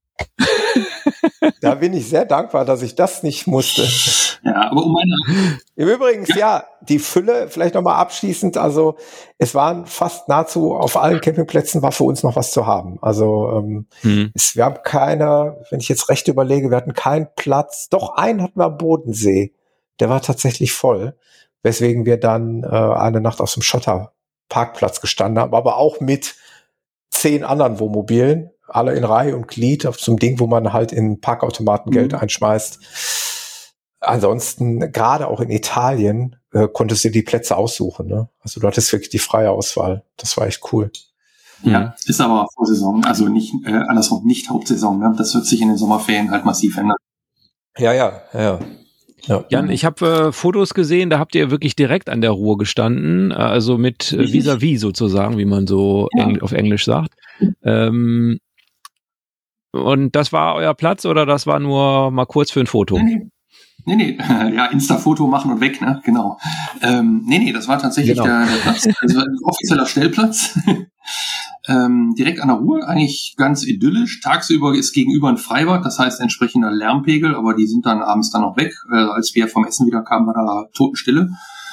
Ähm, nee, war sehr schön. Äh, die Ruhr war auch gemächlich und in der Nacht kam dieses Wahnsinnsgewitter, was hier durch Nordrhein-Westfalen gezogen ist. Ähm, das mhm. war im Wohnmobil auch schon toll. Ich mag sowieso den Regen auf dem Dach, aber das war schon wow. Äh, starker Regen. Und am nächsten Morgen haben wir uns die Ruhr angeguckt oder Andrea sagte die Nacht so, boah, hoffentlich geht die Ruhr nicht über die Ufer. Nee, ich sag, komm, das ist, so viel geht nicht. Ähm, ja, ging auch nicht, aber die Ruhr war am nächsten Tag tatsächlich massiv voller. Also massiv. Das waren etliche Dezimeter höher. Also das war schon, mhm signifikant. Das war gut. nee, da haben wir tatsächlich dann gestanden, haben dann in Ruhe gefrühstückt, sind dann ähm, von da aus aber dann nach Hinterberg hochgefahren, weil ich habe zum Geburtstag eine Mountainbike-Schulung bekommen und die durfte ich dann da oben auf diesen Trails machen, nicht in diesem Funpark äh, mit Springen und so, das ist nicht meins, dafür bin ich zu alt. Aber äh, über die Trails und äh, Fahrschule, also tatsächlich, wie, wie fährt man und so, das war cool. Ach, ja, cool. Hat Spaß gemacht. Bisschen Technik, Technik genau, lernen, Technik ja. lernen. ja. Kann, kann glaube ich, nicht verkehrt sein, gerade ja, beim ja. Mountainbiken. Stich, Stichwort Schwerpunkt Verlagerung und genau. so wahrscheinlich, ne? Ja, ja interessant. Ja, gut. Ja, das hat Spaß gemacht. Also das war meine oder unsere Mini-Reise ohne Kinder, gemütlich. War auch mal schön. Ja, super. Hat der Axel denn auch was gemacht? Oh, äh, der Axel. Äh, der Axel äh, hat auch was gemacht. Äh, wir hatten es, glaube ich, letztes Mal schon ähm, erwähnt, dass, dass wir in die Lüneburger Heide fahren wollen als Familie. Und da hattest du, glaube ich, schon gesagt, ja. äh, wie heißt es, Scheverding oder so, äh, dass du da ja, genau, dann auch äh, mhm. hinfährst. Und äh, ich hatte Soltau mhm. gesagt, aber es ist letztlich äh, dieselbe Gegend.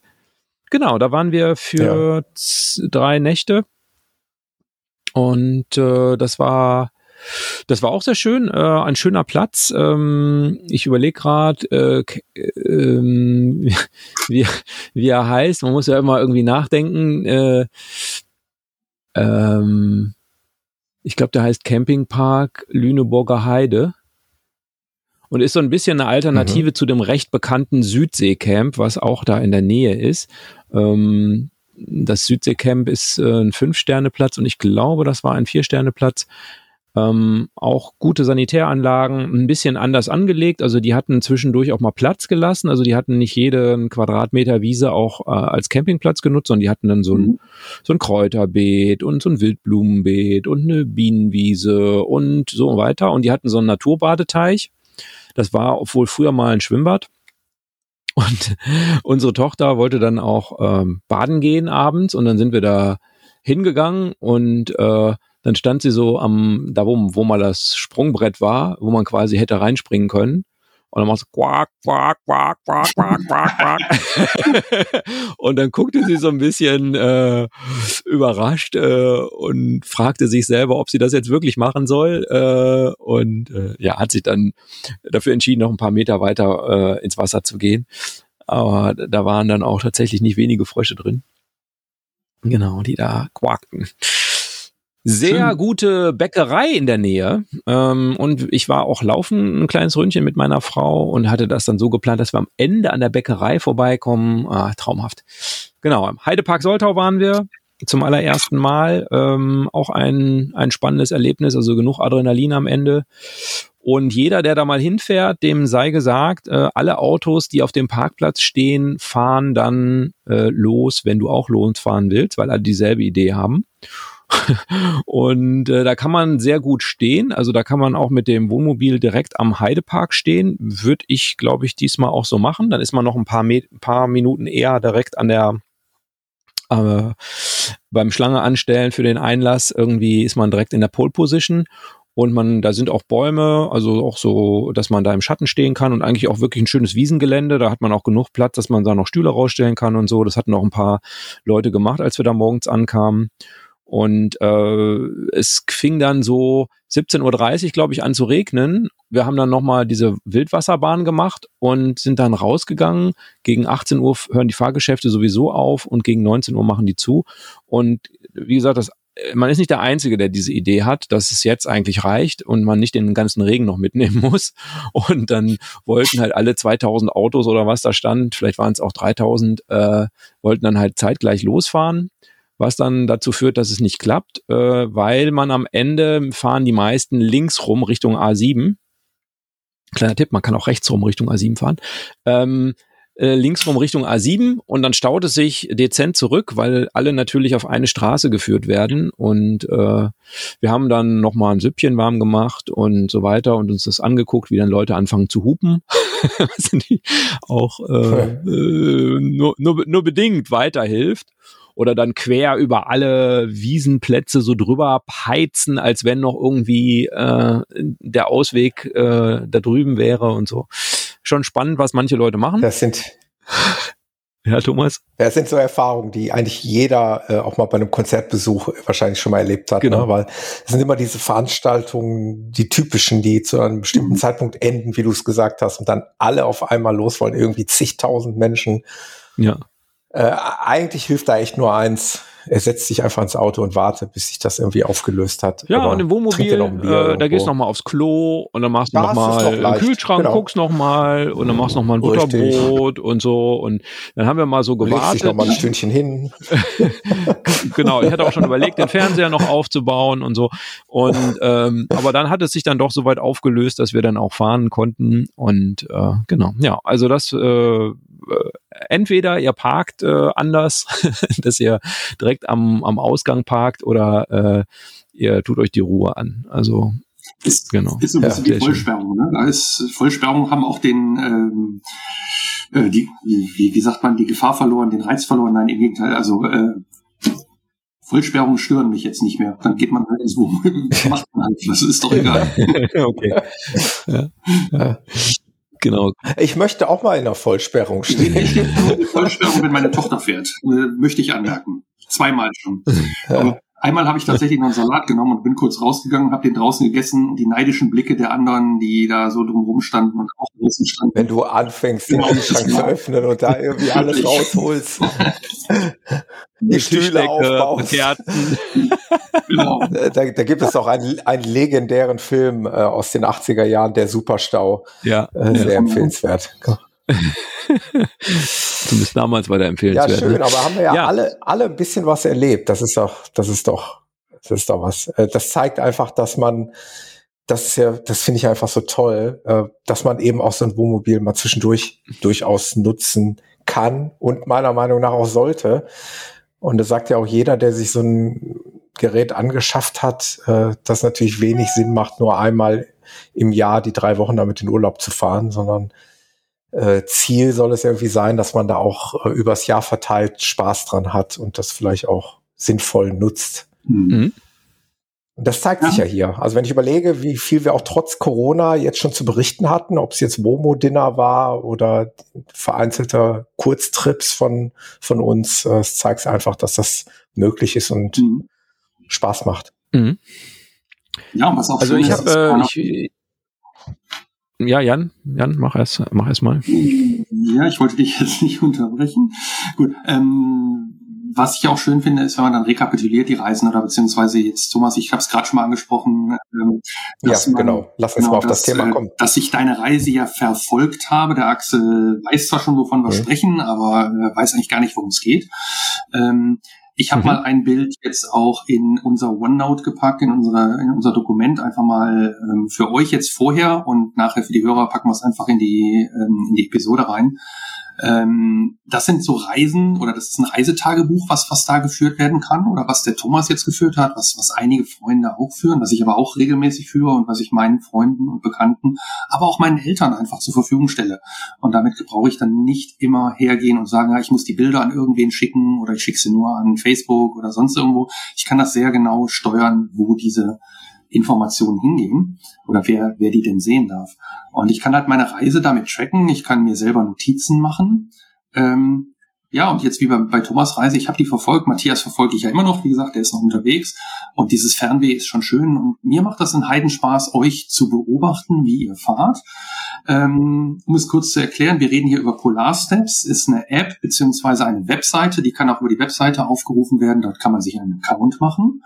Und dein das Handy dann tracken lassen, wo man denn ist. Ja, man wird getrackt, ähm, muss man sich Gedanken darüber machen, will man das, will man das nicht. Ich finde es okay in dem Rahmen, dass ich das nicht an alle distributiere, aber es gibt natürlich, klar, die Server haben die Daten. Muss man wissen. Ähm, jetzt fährt man zum Beispiel los und sagt, ich fahre von zu Hause los und gebe einen Startpunkt an und dann die erste Übernachtung setze ich einen Punkt. Und diesen Punkt, diesen Step, kann ich dann mit Leben füllen. Also mit ähm, Bildern, Texten, Anekdoten, was weiß ich. Also wirklich ein Reisetagebuch schreiben. Das geht dann so weit, dass man am Ende auch die äh, dokumentiert hat, wie viel Grad war es da, wie war denn der, der Wetterzustand, ohne dass man was tun muss. Das wird sozusagen automatisch aus dem Wetterdienst gezogen. Ja, und so kann man halt verfolgen und auch die Spur sehen, die der Einzelne gefahren hat. Und wenn man das dann, ja, äh, am Ende gemacht hat, und jetzt könnt ihr gleich mit Fragen kommen, aber am Ende kann man dann sogar ein Buch drucken lassen und ich habe diese Bücher gerade hier ähm, in der Hand. Ich habe hier einen Schinken, ich druck mir die gerne in DIN A4 quer aus, damit die, wenn ich die aufklappe, dann halt so doppel DIN A4 Breite hat.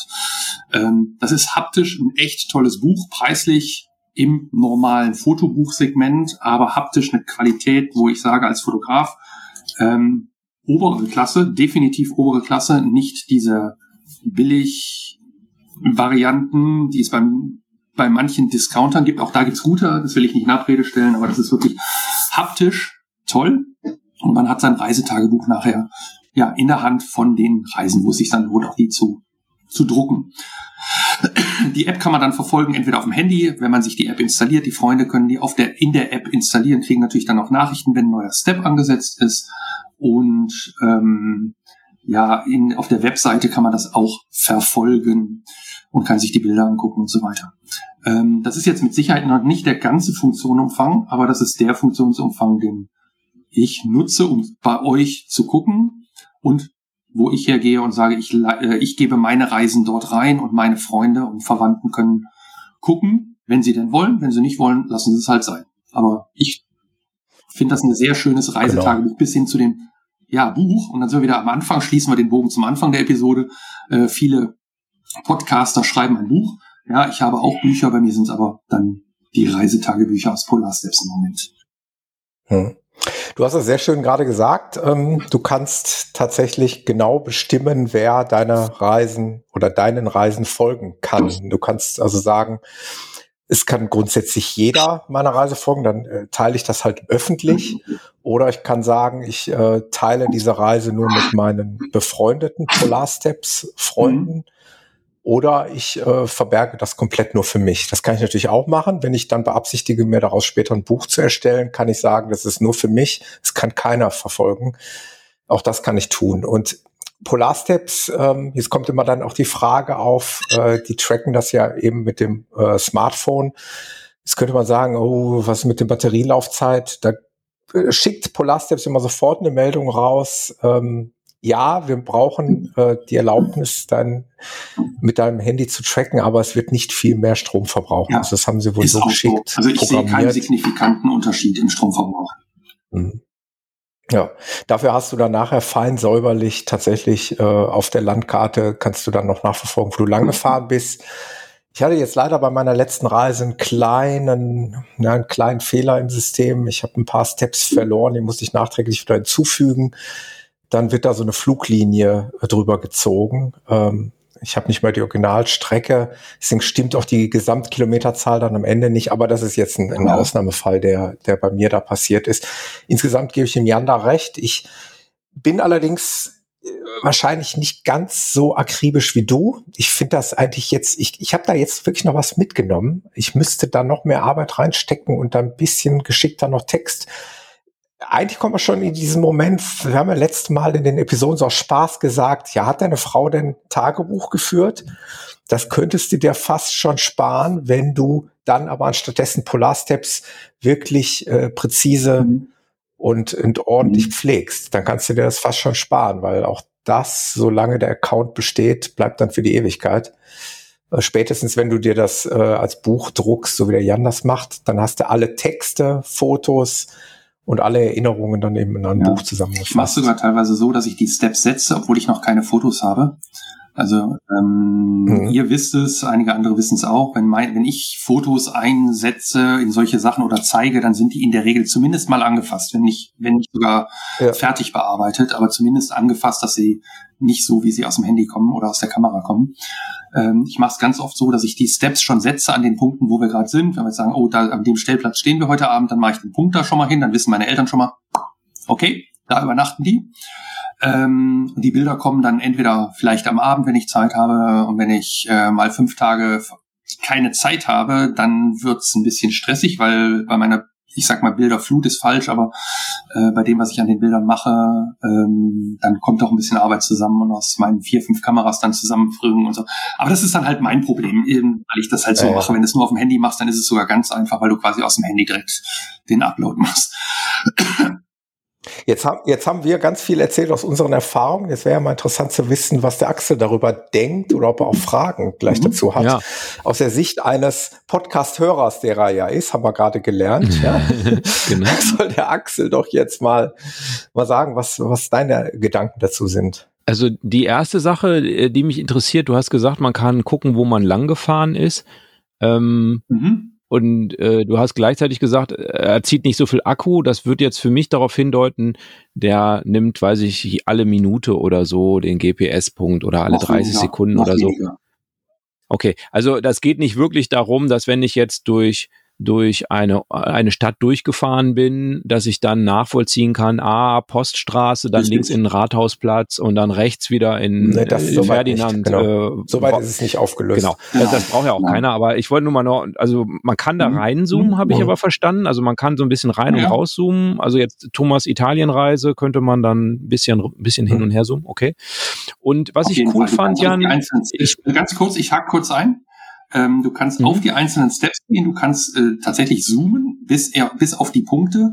Gefühlt würde ich sagen, macht er alle Viertelstunde einen Punkt. Ähm, bei Wanderungen siehst du das, dass du dann vielleicht nur drei, vier, fünf Punkte hast. Genau. Siehst du so Striche dann? Ähm, also wenn du ja, eine Wanderung genau. machst von zwei mhm. Stunden, dann siehst du da so ein paar Punkte drin. Das ist nicht viel, aber du siehst schon, dass du dich von dem Stellplatz wegbewegt hast und eine, einen Kreis gelaufen bist. Ähm, das war das eine, was du gesagt hast, und das andere habe ich vergessen. Ähm, ich wollte noch fragen, diese, diese Sache mit den Fotos. Also ich mache auch schon mal Fotos ähm, mit einer richtigen Kamera außerhalb von einem Handy. Insofern finde ich das natürlich auch gut. Also hätte ich auch ungern nur die Handyfotos in so einem Buch drin, wie du das gerade gesagt hast. Das ist da dann, wenn man sowas produzieren lässt, auch schon wahrscheinlich 50 Euro plus. Und äh, da sehen oft Smartphone-Bilder dann schon nicht mehr so gut aus. Ähm, mhm. Insofern, da, das heißt, ich kann auch nachträglich dann über die Webseite hingehen und sagen, okay, jetzt meine Bilder von der Zugspitze, die kann ich auch Wochen später dann äh, da hinzufügen. Ja. Also ich mache ein ja. Handybild von der Zugspitze, dann weiß ich, okay, das ist die Zugspitze und der Rest, äh, damit die, die zu Hause gebliebenen neidisch äh, auch das äh, Bild von der Zugspitze sehen und äh, die restlichen Bilder kann ich dann nachträglich hinzufügen, um dann danach ein Fotobuch zu machen zum Beispiel. Ja, genau. Das kannst du machen. Das ist ein guter Anwendungs ein gutes Anwendungsbeispiel. Ich mache das halt in der Regel mobil. Ähm, mein mhm. Workflow ist anders, was ich gar nicht über den Rechner mache, sondern meistens übers iPad. Ähm, ich ziehe die Kameradaten aufs iPad. Aber ein anderes Thema, das kann man, kann man ein Fotothema irgendwann draus machen, wenn wir Lust haben. Ein ähm, Fotopodcast. Ja, gibt's auch genug. Aber Fotoreise-Podcast, äh, können, können wir ein Thema machen. Nein. ähm, ja, kannst du machen. und das habe ich also auch schon gemacht. Und ganz wichtig ist, du kannst nachher, wenn du dieses Buch generierst, äh, auch Fotos ausschließen, wo du sagst, boah, da habe ich jetzt an einem Standort, weil es so schön war, äh, 37 Fotos gemacht. Aber in einem Fotobuch 37 Fotos, die sehr ähnlich sind, ähm, mhm. macht nicht unbedingt Sinn. Also machst, beschränkst dich auf fünf oder sieben mhm. oder so. Und die kannst du dann quasi ausschließen, aber nicht löscht, du löscht die nicht raus, sondern du schließt nur aus dem Fotobuch aus und sagst, die will ich drin haben. Dann kannst du dir sagen, wie du sie haben willst, mit einer, ich sag mal, etwas rudimentären Oberfläche der Möglichkeiten der Gestaltung. Aber es reicht aus und die Haptik nachher bringt es halt wieder zusammen, dass man sagt, das sieht doch trotzdem gut aus. Okay, schön. Ja. Ich muss dir, Jan, ich habe wieder was mitgenommen. Ich muss echt sagen, ich habe bisher immer nur die App genutzt und äh, ich habe mich gerade, während ihr euch unterhalten habt, mal auf der Webseite eingeloggt. Das hat nochmal eine ganz mhm. andere Qualität, einen ganz anderen Charme. Ja. Das ist schon cool. Also das äh, weckt halt auch Erinnerungen an Urlaubsreisen. Äh, der man sich dann später mal hingeben kann, finde ich schon, ja, schon bemerkenswert. Also schön, äh, ist, ist keine Werbung jetzt für Polarstep, wir kriegen ja nichts dafür, aber äh, wir sind ja nicht die Einzigen. Es nutzen mittlerweile relativ ja. viele Menschen und das Businessmodell ist auch relativ klar bei denen. Also ähm, dieser ganze Service ist erstmal kostenlos, völlig kostenlos. Ähm, das Einzige, was wirklich Geld kostet, ist der Druck des Buches. Und der ist ja. im normalen Segment, sage ich mal. Klar, die Discounter oder oder es gibt auch Anbieter, die machen Fotobücher für, für einen halben Preis, aber die sind dann haptisch nicht so gut, der Druck ist nicht so gut, die Farben sind nicht so toll. Ähm, also von daher, die Preis-Leistungs-Verhältnis des Buches ist wie ein Preis-Leistungs-Verhältnis dieses, dieser Qualität des Buches. Also das ist schon okay. Und mit dem Zusatz halt dieses Reisetagebuches online. So hm. sehe ich das im Moment und ich möchte es im Moment tatsächlich nicht missen. Okay. Was ich jetzt so ähm, äh, gedacht habe gerade ist, das macht wahrscheinlich äh, Sinn, wenn man so einen Roadtrip macht, so ein bisschen, wie der Thomas das gemacht hat. Wenn Thomas jetzt ähm, in einem äh, zum Koma See gekachelt mhm. wäre und äh, da seine zwei Wochen abgerissen hätte und wieder zurück, ist relativ langweilig auf Polarsteps, würde ich sagen. Da macht es nicht so viel Sinn, oder? Ist das, würde ich das, würde ich Das so. kommt ja jetzt drauf an, was du dort vor Ort erlebst, was du okay. dokumentierst. Also ich sag mal so, du kannst jetzt den Step machen, ich bin jetzt am Stellplatz oder Campingplatz. So. Wenn du jetzt aber sagst, heute mhm. mache ich, gehe ich mit dem Sub aufs Wasser, morgen mache ich eine Radtour, übermorgen mache ich eine Mountainbike-Tour, am nächsten Tag gehe ich äh, in die Kletterwand, am übernächsten Tag mache ich eine Bergbesteigung, weil ich über den Gipfel will, dann hast du natürlich diese ganzen Seitenlinien von diesem Stellplatz aus, sozusagen diese ganzen Kurven, hast du dann schon ähm, auch dokumentiert. Und wenn du da natürlich auch Fotos machst und was zu erzählen hast, kannst du natürlich da auch was in dein Tagebuch schreiben. Ähm, du hast recht, wenn ich jetzt ja, okay. äh, irgendwo hinfahre, also ich äh, nehme mal das Beispiel, wie heißt dieser Riesencampingplatz da bei Venedig, irgendwie egal, dann fahre ich da hin und bewege mich aus diesem aus dieser Anlage nicht Marina raus. Di Venezia. Dann ich nette, genau, dann mache ich nette Bilder vom Grill und nette Bilder von den Nachbarn und vielleicht von den Nachbarinnen und äh, wie ich im Wasser bin und wie ich äh, die Toilette entsorge und wie ich äh, Brötchen kaufe. Ja, das. aber vielleicht ist für manche auch und das Grillfleisch interessant. Kaufe. Und nochmal Grillfleisch und nochmal Grillfleisch. Ja. Auch das kann für die Verwandten ja interessant sein, wenn du sie an dem Urlaub teilhaben lassen willst, also im direkten quasi Live-Modus. Hm. Ähm, also ich will das jetzt hm. gar nicht in Abrede stellen. Hm, ja, ich denke, das wäre auch einer der Kollegen, die ich dann wahrscheinlich nicht so häufig gucken würde. Ähm, Thomas Reise habe ich jetzt sehr intensiv verfolgt. Matthias verfolge ich intensiv. Der fährt da wie ein Blöder durch die Gegend und fährt auch noch wie ein ganz Blöder mit dem Fahrrad durch die Gegend. Ähm, der macht da Touren, wo ich sage so, wow. Und das ist höchst spannend. Wie gesagt, es kommt darauf an, was du erlebst, glaube ich, und was du dann auch da reinträgst. Ich glaube, das ist der Faktor. Ja. Und was ist deine Zielgruppe? Mit wen willst du erreichen? Wen willst du kriegen? Ähm, letztendlich hat es ja nichts anderes als einen Marketingaspekt. Ähm, deine Zielgruppe entscheidet das, was du bringst. Mhm. Übrigens noch eine kleine Ergänzung, Jan. Ich weiß nicht, ob du es wusstest. Ich äh, bin da nur durch Zufall drauf gestoßen. Du kannst auch kleine oder ich weiß nicht wie groß, auch Videos einfügen. Ja, ja. ja Videos geht auch, genau. Kleine Videos geht. Ja, ja. ja. genau. Ja. Alles klar. Ja. Auf jeden Fall spannend. Ich habe gerade die App schon schon äh, angeschmissen. Ich kann ja, euch jetzt schon sagen, also jetzt vielleicht meine Statistik mal eben aus dem Nähkästchen plaudern. Ich habe 14 Länder besucht, seitdem ich Polar Steps besuchte, äh, benutze. Sieben Prozent der Welt gesehen. Das ist Ein bisschen hochgegriffen. War allerdings äh, nur in Europa und einmal in Amerika. Man sieht die Länderflaggen, die ich äh, bereist habe. Ich war 158 Tage unterwegs auf 19 Trips, habe 17.976 Kilometer dokumentiert, äh, 1456 Likes erhalten von meinen Freunden und habe insgesamt 317 Steps dokumentiert und die weiteste Entfernung, die ich mit dem Wohnmobil gemacht habe, war Budapest. Interessant, also auch das ja. dir noch an den Statistiken.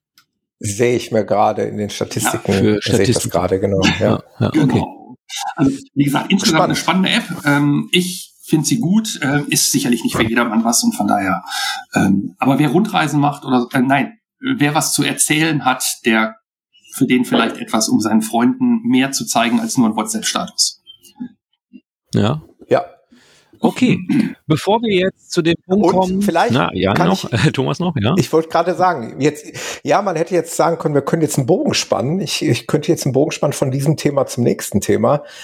Ähm, ich weiß nicht, ob das in deinem Sinne ist, Axel, ich wollte da jetzt ungern ins Wort fallen, aber ich glaube, was wir jetzt noch ganz zum Schluss noch anhängen können, ist, dass man ja in Polarsteps auch Reisen planen kann. Das hat nämlich der Jan gemacht. Der Jan hat seinen Okay. Sommerurlaub quasi schon mal im Vorfeld eingegeben. Also hat die womöglichen, ne, so habe ich das richtig verstanden, die womöglichen Punkte, die ihr anfahren werdet, dort schon mal eingetragen, dem Kind einen Namen gegeben, wie die Reise ein dann heißen soll. Ein Arbeitstitel, genau. Und äh, ja, ich weiß nicht, ob, ob das okay ist für euch, dann könnten wir das Thema Reiseplanung mal angehen. Das äh, hatten wir uns eigentlich auch mal auf die Agenda gesetzt. Ne? Genau. Und wie gesagt, Jan hat's so gemacht. Äh, vielleicht kann ich schon mal ein bisschen aus dem Nähkästchen plaudern. Ähm, der Axel hat noch so ein bisschen was Analoges in den Raum geworfen. Und ich werde auch gleich gerne erzählen, wie ich es gemacht habe. Ähm, ja, wie fangen wir an? Ähm, Ja, ich bin einfach mal so ne? frei, weil der Ja, Jan ja. gerade was trinkt. Wenn der gerade was trinken wollte, kann er direkt das Glas wieder absetzen. Dann kann der Jan mal erzählen, wie der denn grundsätzlich an eine Reiseplanung geht. Äh, euch betrifft es ja, euch beiden. Ich bin aus der Nummer raus. Meine Planung ist, ist ja zum Glück abgeschlossen, die Reise ebenfalls auch, aber bei euch kommt's ja noch. Äh, wie wie gehst du daran, Jan? Es ist natürlich vielleicht jetzt auch in dieser Zeit noch ein bisschen was anderes, ne? weil viele Menschen wissen gar nicht, wo es genau hingeht. Ja. In dem Moment, wo man drüber spricht, ähm, ja, wie machst Ja. du's? Also, dass ich jetzt in Polarstep schon eingetragen habe, liegt daran, dass ich mich einfach an euren Urlaubs ergötzt habe und gesagt habe, ich muss meinen Urlaub planen. Ich habe den also schon eingetragen, ich habe das Datum eingetragen und die zwei gesetzten Steps, die wir, die wir definitiv haben. Das eine ist quasi ähm, relativ am Anfang, wo wir unseren Sohn dann in einen Bus setzen, damit er auf seine Jugendreise geht. Und der zweite ist, äh, wo wir unsere Kinder dann wieder in Österreich einsammeln. Also das sind so die beiden Steps, die sicher sind und der Start und das Ziel ist gesetzt. So. Ähm, ansonsten ist unser Urlaub in dem Fall relativ offen. Und ich plane oder wir planen den in der Regel so, dass wir uns äh, eine Google Map machen. Das heißt, wir haben eine Google My Maps, heißt das, glaube ich. Ähm, ich mache mir die Mhm. gerade mal eben auf. Äh, diese My Maps kann halt verschiedene, ich sag mal, Sektionen haben. Ich habe da zum Beispiel eine Sektion Stellplätze, die wir besucht haben. Wenn ich dann, obwohl da bin ich ein bisschen faul, die trage ich in der Regel selten nach. Ähm, ich habe wenn ich irgendwo von einem Stellplatz höre, sei es von euch, von irgendwem anders und äh, auf, ich sag mal auf den Medien, YouTube oder so, dann trage ich mir den ein, wenn ich den auch für gut befinde, dass ich dann einfach weiß, auch den könnte man mal anfahren, wenn man da in der Nähe ist. Das gleiche gilt für Campingplätze und das gleiche gilt für die Region zu besichtigen. Ähm, wenn, wenn da also zu besichtigen steht, jetzt müsste ich mal gerade gucken, ja, da sind ein paar Sachen, die wir einfach nochmal alle gucken wollen oder auch schon teilweise geguckt haben ähm, die tauchen dann halt in dieser My Maps halt auch irgendwie auf. Also in dieser Google Map, sozusagen als Punkte. So, und in dem Fall haben wir jetzt halt für diesen ähm, Sommerurlaub, habe ich einfach mal angefangen, Punkte raus oder die Punkte zu markieren, die gesetzt sind. Also Startpunkt, was ich gerade erzählt habe, und äh, Einsammeln der Kinder wieder ähm, die dann darunter kommen, die sind gesetzt. Dann habe ich äh, einige andere Punkte auch schon gesetzt. Äh, wir werden ein paar Freunde besuchen, ähm, einfach um mal auf einer Karte zu sehen, wo sind die denn überhaupt? Weil diese, ich bin ein sehr visueller Mensch. Und ich sehe jetzt halt auf dieser Karte, ah, da sind mögliche Übernachtungspunkte, da sind, da sind die, da sitzen die Freunde, das sind Sachen, die wir mal uns angucken wollten. Die fasse ich halt in diesem Block zusammen markiere die dann unter Umständen mit unterschiedlichen Farben. Also die, äh, ich habe ein paar Fahrradtouren rausgesucht, die ich gerne mal oder wo ich gerne mal mit meinem Mountainbike fahren will. Die sind jetzt orange, die Übernachtungen sind blau mit so, mit so einem äh, Hotelbett-Symbol. Die anderen Punkte sind halt dieses typische Google Maps-Symbol, dieser dieses Runde mit dem mit der Spitze nach unten, wo wir uns angucken wollen. So und jetzt kann ich halt im Prinzip, wenn ich unterwegs bin oder weil die Planung ist jetzt im Moment ja noch ein bisschen vakant. Wir wissen noch nicht genau, wie läuft das jetzt alles. Ähm, dieses Jahr ist ja sicherlich noch ein bisschen anders. Äh, schau, dann werden wir das von Tag zu Tag oder in die nächsten drei, vier Tage planen.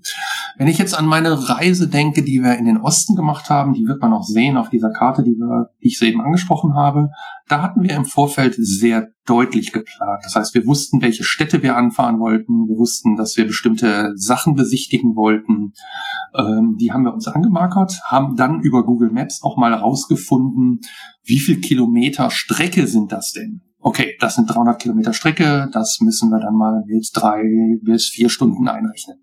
Und haben einfach eine Excel-Tabelle gebaut, die übrigens auch in unserem Fotobuch von Polar Steps als letzte Seite drin ist, wo wir dann aber auch dann quasi nochmal eingetragen haben, wann haben wir getankt, äh, wie lange haben wir wirklich gebraucht und so weiter. Also dass man so eine grobe Idee hat von weiß ich nicht, X nach Y brauche ich voraussichtlich vier Stunden Fahrt. Oder ich brauche nur eine Stunde. Oder die, die kürzeste Fahrt waren 17 Kilometer, dann wissen wir selber, könnte man fast laufen. Ähm, ja, so bauen wir halt so eine Planung auf, also bei dieser großen Ostrundreise, äh, wie wir dann da ja letztendlich ja, die Idee hatten zu fahren, dass wir das unterwegs nochmal unter Umständen umschmeißen aufgrund von Wetter oder anderen Dingen, das ist immer machbar. Aber in dem Fall war es halt tatsächlich so, dass wir die eine Excel-Tabelle hatten plus die Google Map, um einfach ein Gefühl zu kriegen, wie sieht diese Rundreise aus? Und die war dann in den zweieinhalb Wochen oder drei Wochen, die wir es hatten, äh, waren dreieinhalbtausend Kilometer, äh, die wir gefahren sind, wo wir eine Woche quasi in Kroatien gestanden haben. Ähm, weil wir da schon vorgebucht hatten. Also diese Daten kann man dann ja alle schon eintragen, dass wir wissen, in acht Tagen müssen oder sollten wir an diesem Campingplatz sein, den wir da vorgebucht haben. Ja, und so ist es halt eine Planung gewesen und dieses Jahr fahren wir relativ ungeplant. Wir gucken ein bisschen, wo es uns hintreibt. Und mit den Hintergründen Stellplätze schon markiert zu haben, Ideen zu haben. Also so ein bisschen so wie du mit deinem Landvergnügen die fünf Favoriten schon mal raussuchen. Mhm. Ich glaube auch, je, je höher die Anzahl ist der anzufahrenden Punkte, desto ähm, wichtiger ist eine konkrete Planung, ne? weil sonst wird es nachher kompliziert, dann hast du nachher viel Hin- und Herfahrerei, womöglich sogar ungünstige Fahrwege. Also bei so einer Rundreise, wie, wie ihr es hattet durch den Osten, ich weiß nicht, wie viel Anlaufpunkte ihr da hattet in Summe.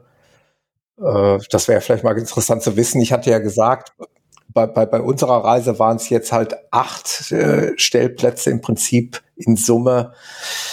Äh, da hält sich das noch in Grenzen. Das kriegst du noch gedanklich zusammen oder auch mit, mit Google Maps auf dem Handy irgendwie äh, herausdifferenziert, was jetzt ein sinnvoller Weg ist, um von A nach B also zu kommen. Also wir haben 44 Steps in Polar Steps gemacht. Ja, okay, das muss geplant sein. Da, da, kann mir einer sagen, was er will. Das geht halt nicht naja, anders. Wobei, ne? Weil Planung sonst, war nur grob. Ne? Also es gab so ein paar feste Dinge ja. und der Rest wurde halt äh, ja, dann entsprechend. Ein bisschen Flexibilität ja. gehört ja auch dazu, ja, muss ja auch sein. Ich meine, alles andere wollte ich gerade sagen, das wäre ja wäre ja unschön, wenn du das jetzt sagst, nee, jetzt kann ich aus diesem Korsett nicht mehr raus. Das ist ja Quatsch. Ja, dafür muss man dazu sagen, der erste Step oder die ersten zwei Steps waren die Abfahrt aus der Firma nach Hause, wo dann auf einmal ein Stau kam mit drei Stunden, hm. 23 Minuten Zeitverlust wegen Vollsperrung. Ja, nur wenn ich jetzt äh, plane, äh, drei Wochen in Kroatien auf dem Campingplatz zu verbringen, dann brauche ich, glaube ich, keine Nein. große Planung. Dann schmeiße ich das Navigationsgerät an und dann ist gut. Ne? Mhm. Ist ja nochmal so ein bisschen der Unterschied, also Navigation und, und Planung eben. Ne? Das ist ja nochmal mhm. äh, klar, wenn ich von A nach B will dann oder von Step 5 nach Step 6, dann brauche ich vielleicht eine Navigation, dann nimmt man halt irgendwas auch noch immer nimmt. Aber äh, diese Planung ist ja nochmal so ein anderer Prozess und deshalb, das wollte ich mal wissen. Mhm. Ja, wie habe ich das, wie mache ich das, wolltest du gerade fragen, richtig Thomas? Genau, genau so sieht's aus. Also ich bin äh, großer Freund der Papierkarte, ähm, weil ich für mich da äh, einen viel besseren Überblick kriege irgendwie. Also ähm, das habe ich schon äh, als Kind gern gemacht, also dass ich mir so eine Papierkarte so komplett ausgefaltet habe und dann mich eine Stunde davor gesetzt habe und ach guck mal hier und da, da und oh und da und so. Äh, mag jetzt also ein bisschen mh, mm, achselspezifisch sein, aber ähm, ich ich habe halt zwei Karten jetzt im Moment von Deutschland. Äh, eins ist Nord, eins ist Süd. Ja, also die sind jetzt auch nicht super detailliert. Also da kann ich jetzt nicht jeden kleine Kreisstraße drauf finden. Aber äh, zum Beispiel eben diese Sache mit, mit Soltau, da sieht man, auch guck mal, äh, nach Hamburg ist ja relativ nah und äh, da könnte man auch nach Lüneburg mal fahren und so. Also sowas sieht man dann, da finde ich ganz gut, während ich da bei diesen, also mir geht's immer so, bei der Google Map, da bin ich relativ, das ist man relativ äh, vom Zoom-Faktor erstmal in diesem Ort, dann sehe ich zwar, da ist ein Bäcker, da ist ein Pizza und sonst was. Das ist auch super, aber ähm, so für so ein Gesamtbild ist mir das immer zu klein. Wenn ich dann da rauszoome, dann habe ich nur noch Hamburg und Hannover drin und der Rest fehlt mir. Also äh, wisst ihr, was ich meine? Also das ist so ein bisschen auf, auf der ja, auf der anderen Karte habe ich habe ja. ich äh, im Prinzip, da sehe ich, okay, zwischen Hamburg und Hannover da kann ich dann mal so drüber gucken. Ach, guck mal, da ist ja, weiß nicht, Quedlinburg noch oder da ist das noch oder müsste man ja nur so ein bisschen weiter links fahren oder ein bisschen weiter rechts. Also ähm, äh, deshalb mag ich eigentlich ganz gern Papierkarten. Also, ähm, aber das ist natürlich kein Hinderungsgrund, das dann nicht vielleicht doch dann auch so zu übertragen, wie der Jan das gesagt hat. Dass wenn man jetzt so eine grob sagt, ach guck mal, wir könnten da und dann da und dann da, dass man dann da so Google Maps in My Maps so eine, so eine Karte macht. Ich habe das auch letztes Jahr schon mal angefangen, aber dann tatsächlich nicht gemacht. Also das und dann mit Polar Steps dann die echten Wegpunkte setzt. Also das gefällt mir schon schon ganz gut. Also klingt wie eine wie eine runde Sache. So ähm, für für mich jetzt so könnte man wirklich so, dass sich das ergänzt. Thomas, du sagst, es ist so ein bisschen so, dass du es auch okay findest mit Papierkarte. Das heißt, du würdest es auch so machen? Also ich fand es super interessant, dass du das hier in unseren internen Chat in den Raum geworfen hast. Äh, ich äh, hab's nicht. Ich bin allerdings so groß geworden. Äh, das ist meinem Alter geschuldet. Also ich komme noch aus einer Zeit, logischerweise, wie wahrscheinlich ja doch schon fast 4-3. Ich weiß nicht, der Axel ist ja noch der Jüngste im Bunde, aber Jan definitiv wo ich mit dem Atlas auf dem Schoß äh, versucht habe, einen Weg von A nach B zu finden. Mhm. Ähm, da gab es halt noch keine Navigationsgeräte. Da wusste man auch noch ungefähr, wo man hinfährt. Äh, mhm. Mir geht's ja heute genau, Norden, wirklich Süden, oft Osten, so, dass man durch die Navigation gar keine Orientierung mehr hat. Die Karten drehen sich mit und äh, du weißt manchmal gar nicht mehr, wo du bist. Äh, ich gönne mir ja manchmal den Spaß und stelle Navigationsgeräte eingenordet ein, damit ich einfach auch mal sehe, ah ja, jetzt fahre ich gerade mal Richtung Südost oder Südwest oder wie auch immer. Ähm, also ich glaube, viel ist da von, von dieser äh, Gabe verloren gegangen durch diese vielen technischen Hilfsmittel. Ich gar nicht ähm, also bei mir nicht, überhaupt ja, nicht. Ja, ich, ich, ich habe das schon. Ich bin navigations- oder orientierungstechnisch eh nicht gerade ähm, besegnet mit, mit Talent.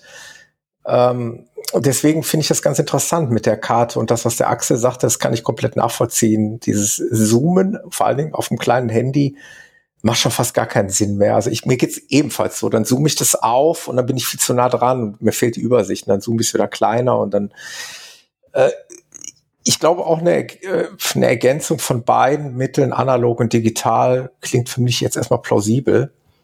Äh, wenn wir jetzt allgemein an die Thema Reiseplanung gehen, hatte ich es ja vorhin gesagt, wir sind dieses Mal ja relativ kurzfristig und planlos losgefahren. Wir hatten ja nicht mal feste Orte und Campingplätze.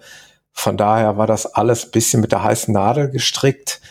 Und da es erst unsere quasi zweite große Reise mit dem Wohnmobil ist, habe ich halt auch nicht von viel Erfahrung zu sprechen. Das wird sicherlich mal interessant, wenn wir zum Beispiel wie nächstes Jahr geplant, vielleicht mal eine größere Tour durch Norwegen machen oder so, ob man da nicht ein bisschen detaillierter in die Planung geht, muss man wahrscheinlich auch, weil da macht es wenig Sinn, irgendwie zufallsprinzipsmäßig da durch Norwegen zu eiern. Da würde ich schon gerne vorher auch wissen oder auch ein paar äh, definierte Punkte anfahren, hm. äh, Sachen, die ich sehen möchte. Ähm, Ah, jetzt müssen wir noch mal zweieinhalbtausend Kilometer zurück, damit wir morgen da sind, wo wir eigentlich sein wollen. genau. Ja.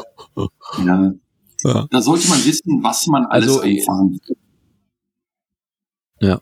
Also ich habe das einfach auch schon ganz unabhängig von Wohnmobil öfter schon mal gehabt, auch wenn man mit dem Auto unterwegs war, dass man dann äh, mit einer Navigationssoftware, wie gesagt, von A nach B gefahren ist und sich so im Nachhinein nochmal auf eine Karte geguckt hat oder währenddessen oder wie auch immer und dann gesehen hat, dass man, ach guck mal, da hätten wir ja da und da langfahren können, dann wären wir auch mal da durchgekommen, wäre ja auch mal spannend gewesen. Also dass man so ein bisschen diesen Ja. Eindruck hat, was verpasst zu haben, äh, was man mit wenig Aufwand hätte sozusagen so mitnehmen können, ne? so, so, so vielleicht.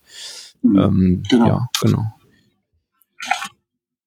Ja, Jan, äh, das ist ja, äh, du, also du hast ja jetzt gerade schon deine deine Planung gesagt. Also ich habe äh, verstanden, es geht auf jeden Fall Richtung Österreich, weil ihr da die Kinder am Ende wieder abholen müsst oder von Österreich geht's wieder zurück. Äh, ist das so Mhm. die grobe Richtung? Österreich. Genau. Ja, Österreich, Südtirol, ein bisschen inspirieren lassen habe ich mich jetzt auch von Matthias, der, dem werden die Ohren klingeln heute Abend, äh, glaube ich. Ähm, der hat auch eine Menge gemacht. Thomas, deine Reise war auch interessant. Ich habe mir auch ein paar Sachen rausgeholt, die, wo ihr so wart. Mal gucken, ob wir da auch eventuell vorbeikommen. Haben, haben sich ein paar Sachen überschnitten. Der Genau. ist ja auch gerade Genau. im Passaiertal gewesen, wo, wo wir auch vor wenigen Wochen Ja. noch waren. Kann ich auch nur wärmstens empfehlen. Ja, und wir, ja. wir werden halt mal gucken, was wir in der Schweiz machen. Also auch das ist ein Thema, weil wir den Hego besuchen. Ähm, von daher gucken wir mal, wo es uns hintreibt. Wir haben ein bisschen Zeit. Das Schöne ist ja, dass wir dann in, in den nächsten Episoden wieder viel Fernweh erleben werden und viele Erfahrungen. äh, Das ist ja schön, dass wir nicht alle äh, zur gleichen Zeit irgendwie unterwegs sind. Äh, So haben wir Mhm. demnächst noch ein bisschen was zu berichten von euren Reisen. Da freue ich mich schon, schon sehr drauf, während ich hier dann die Welt rette und äh, hart arbeite, kann ich mir dann eure Geschichten anhören. Das ist doch, ist doch was, worauf Mhm. man sich freuen kann. Ja, also wir haben auch äh, äh, Reise geplant. Die, äh, die nordrhein-westfälischen Sommerferien stehen quasi vor der Tür und ähm, es wird ja sehr voll auf den deutschen Campingplätzen mal mindestens. Also das habe ich schon gemerkt. Äh, wir hatten es vorhin schon. Der Campingplatz Goren hatte auch schon vor Wochen keine keinen Platz mehr für uns. Äh, wir hatten auch überlegt, vielleicht doch Mhm. noch mal auch an den Bodensee zu fahren. Ist ja eine Region, wo man auch viel machen kann.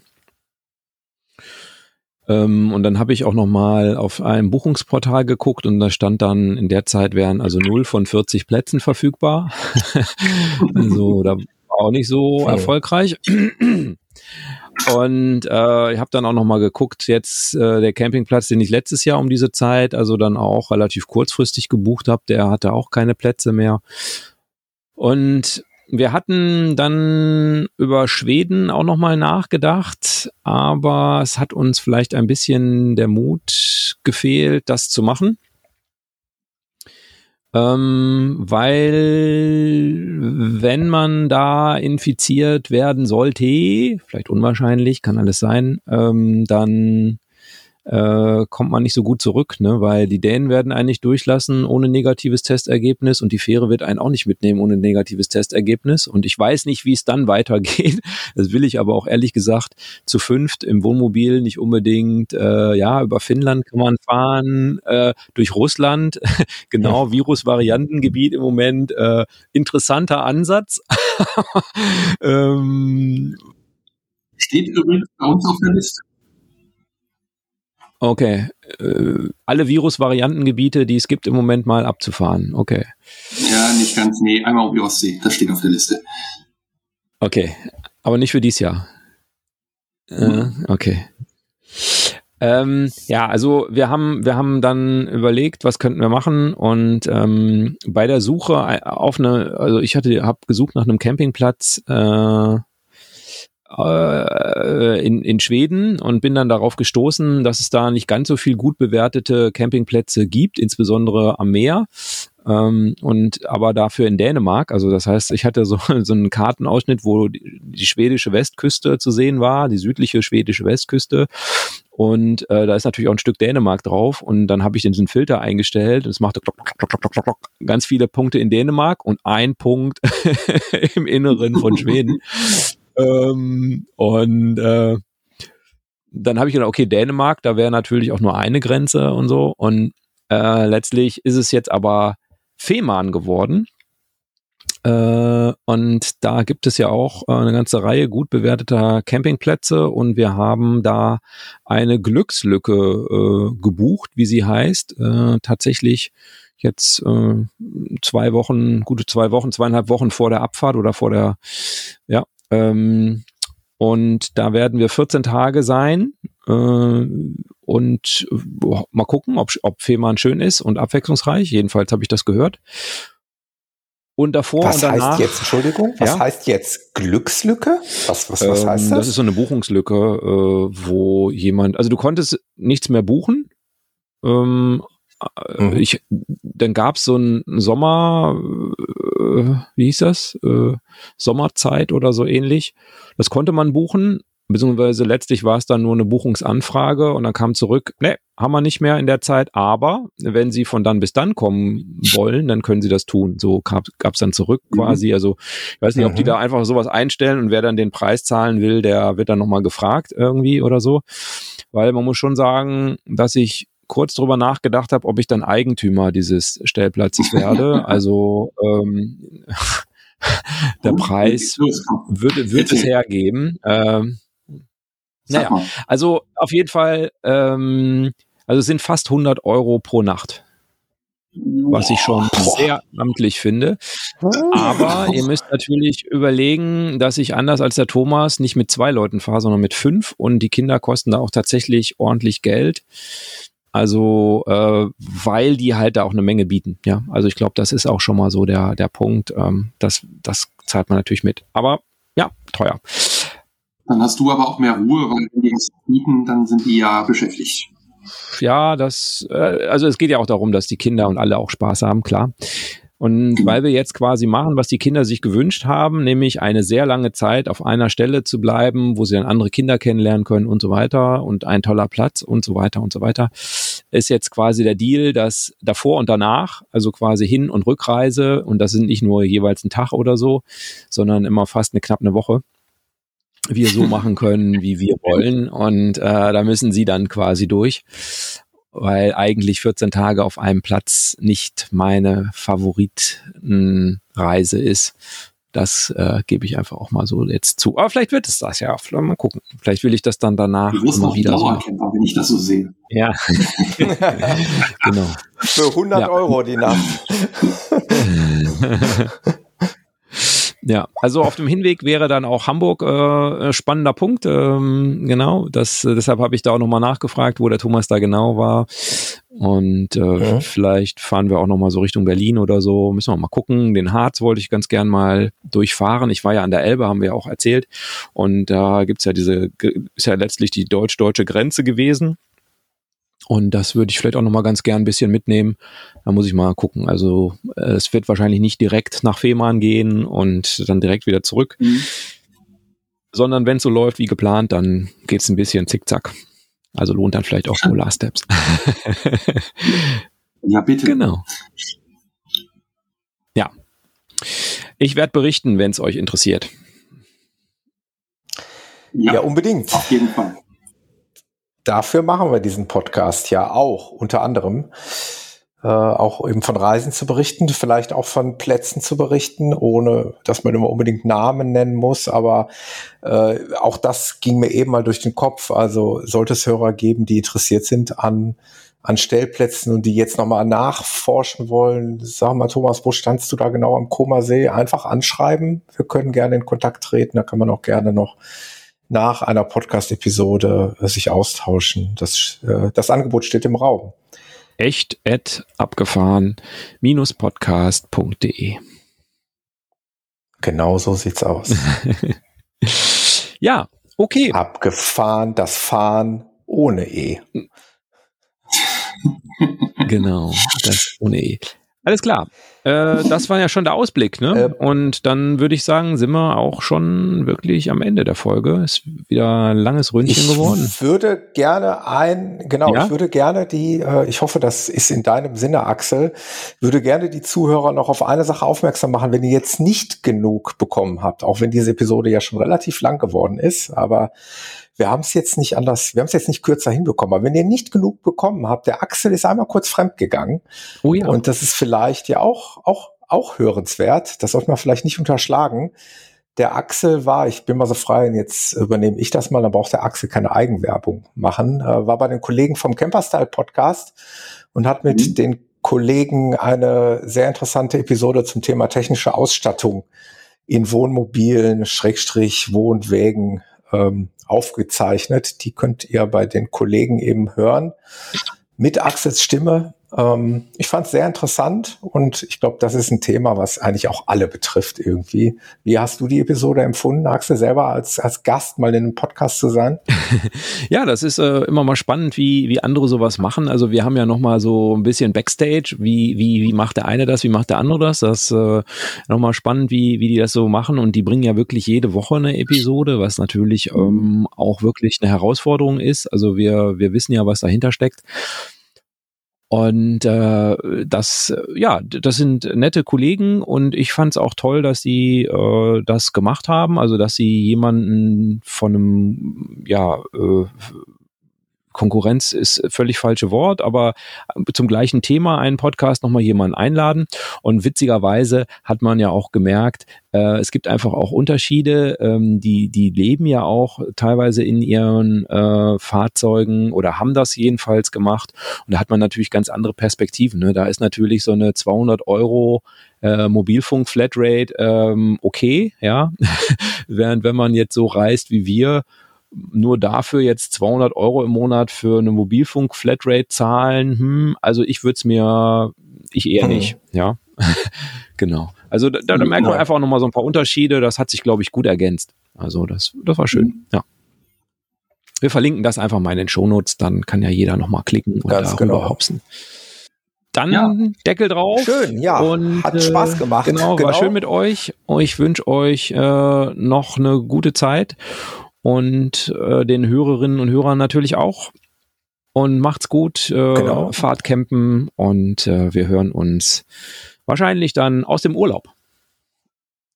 Und immer eine Handbreit Ameisenstraße im Wohnmobil. Oder eine Handbreit Geld auf dem Konto, ja. okay. Genau. Macht's gut. Ja. Viel Spaß noch, danke. Gut. Und bis die Tage. Ne? Ciao. Bis dahin. Jo. Ciao. ciao, ciao. Tschüss.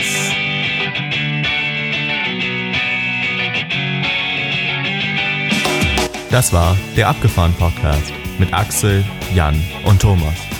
Weitere Informationen findest du auf unserer Homepage abgefahren-podcast.de auf der Episodenseite.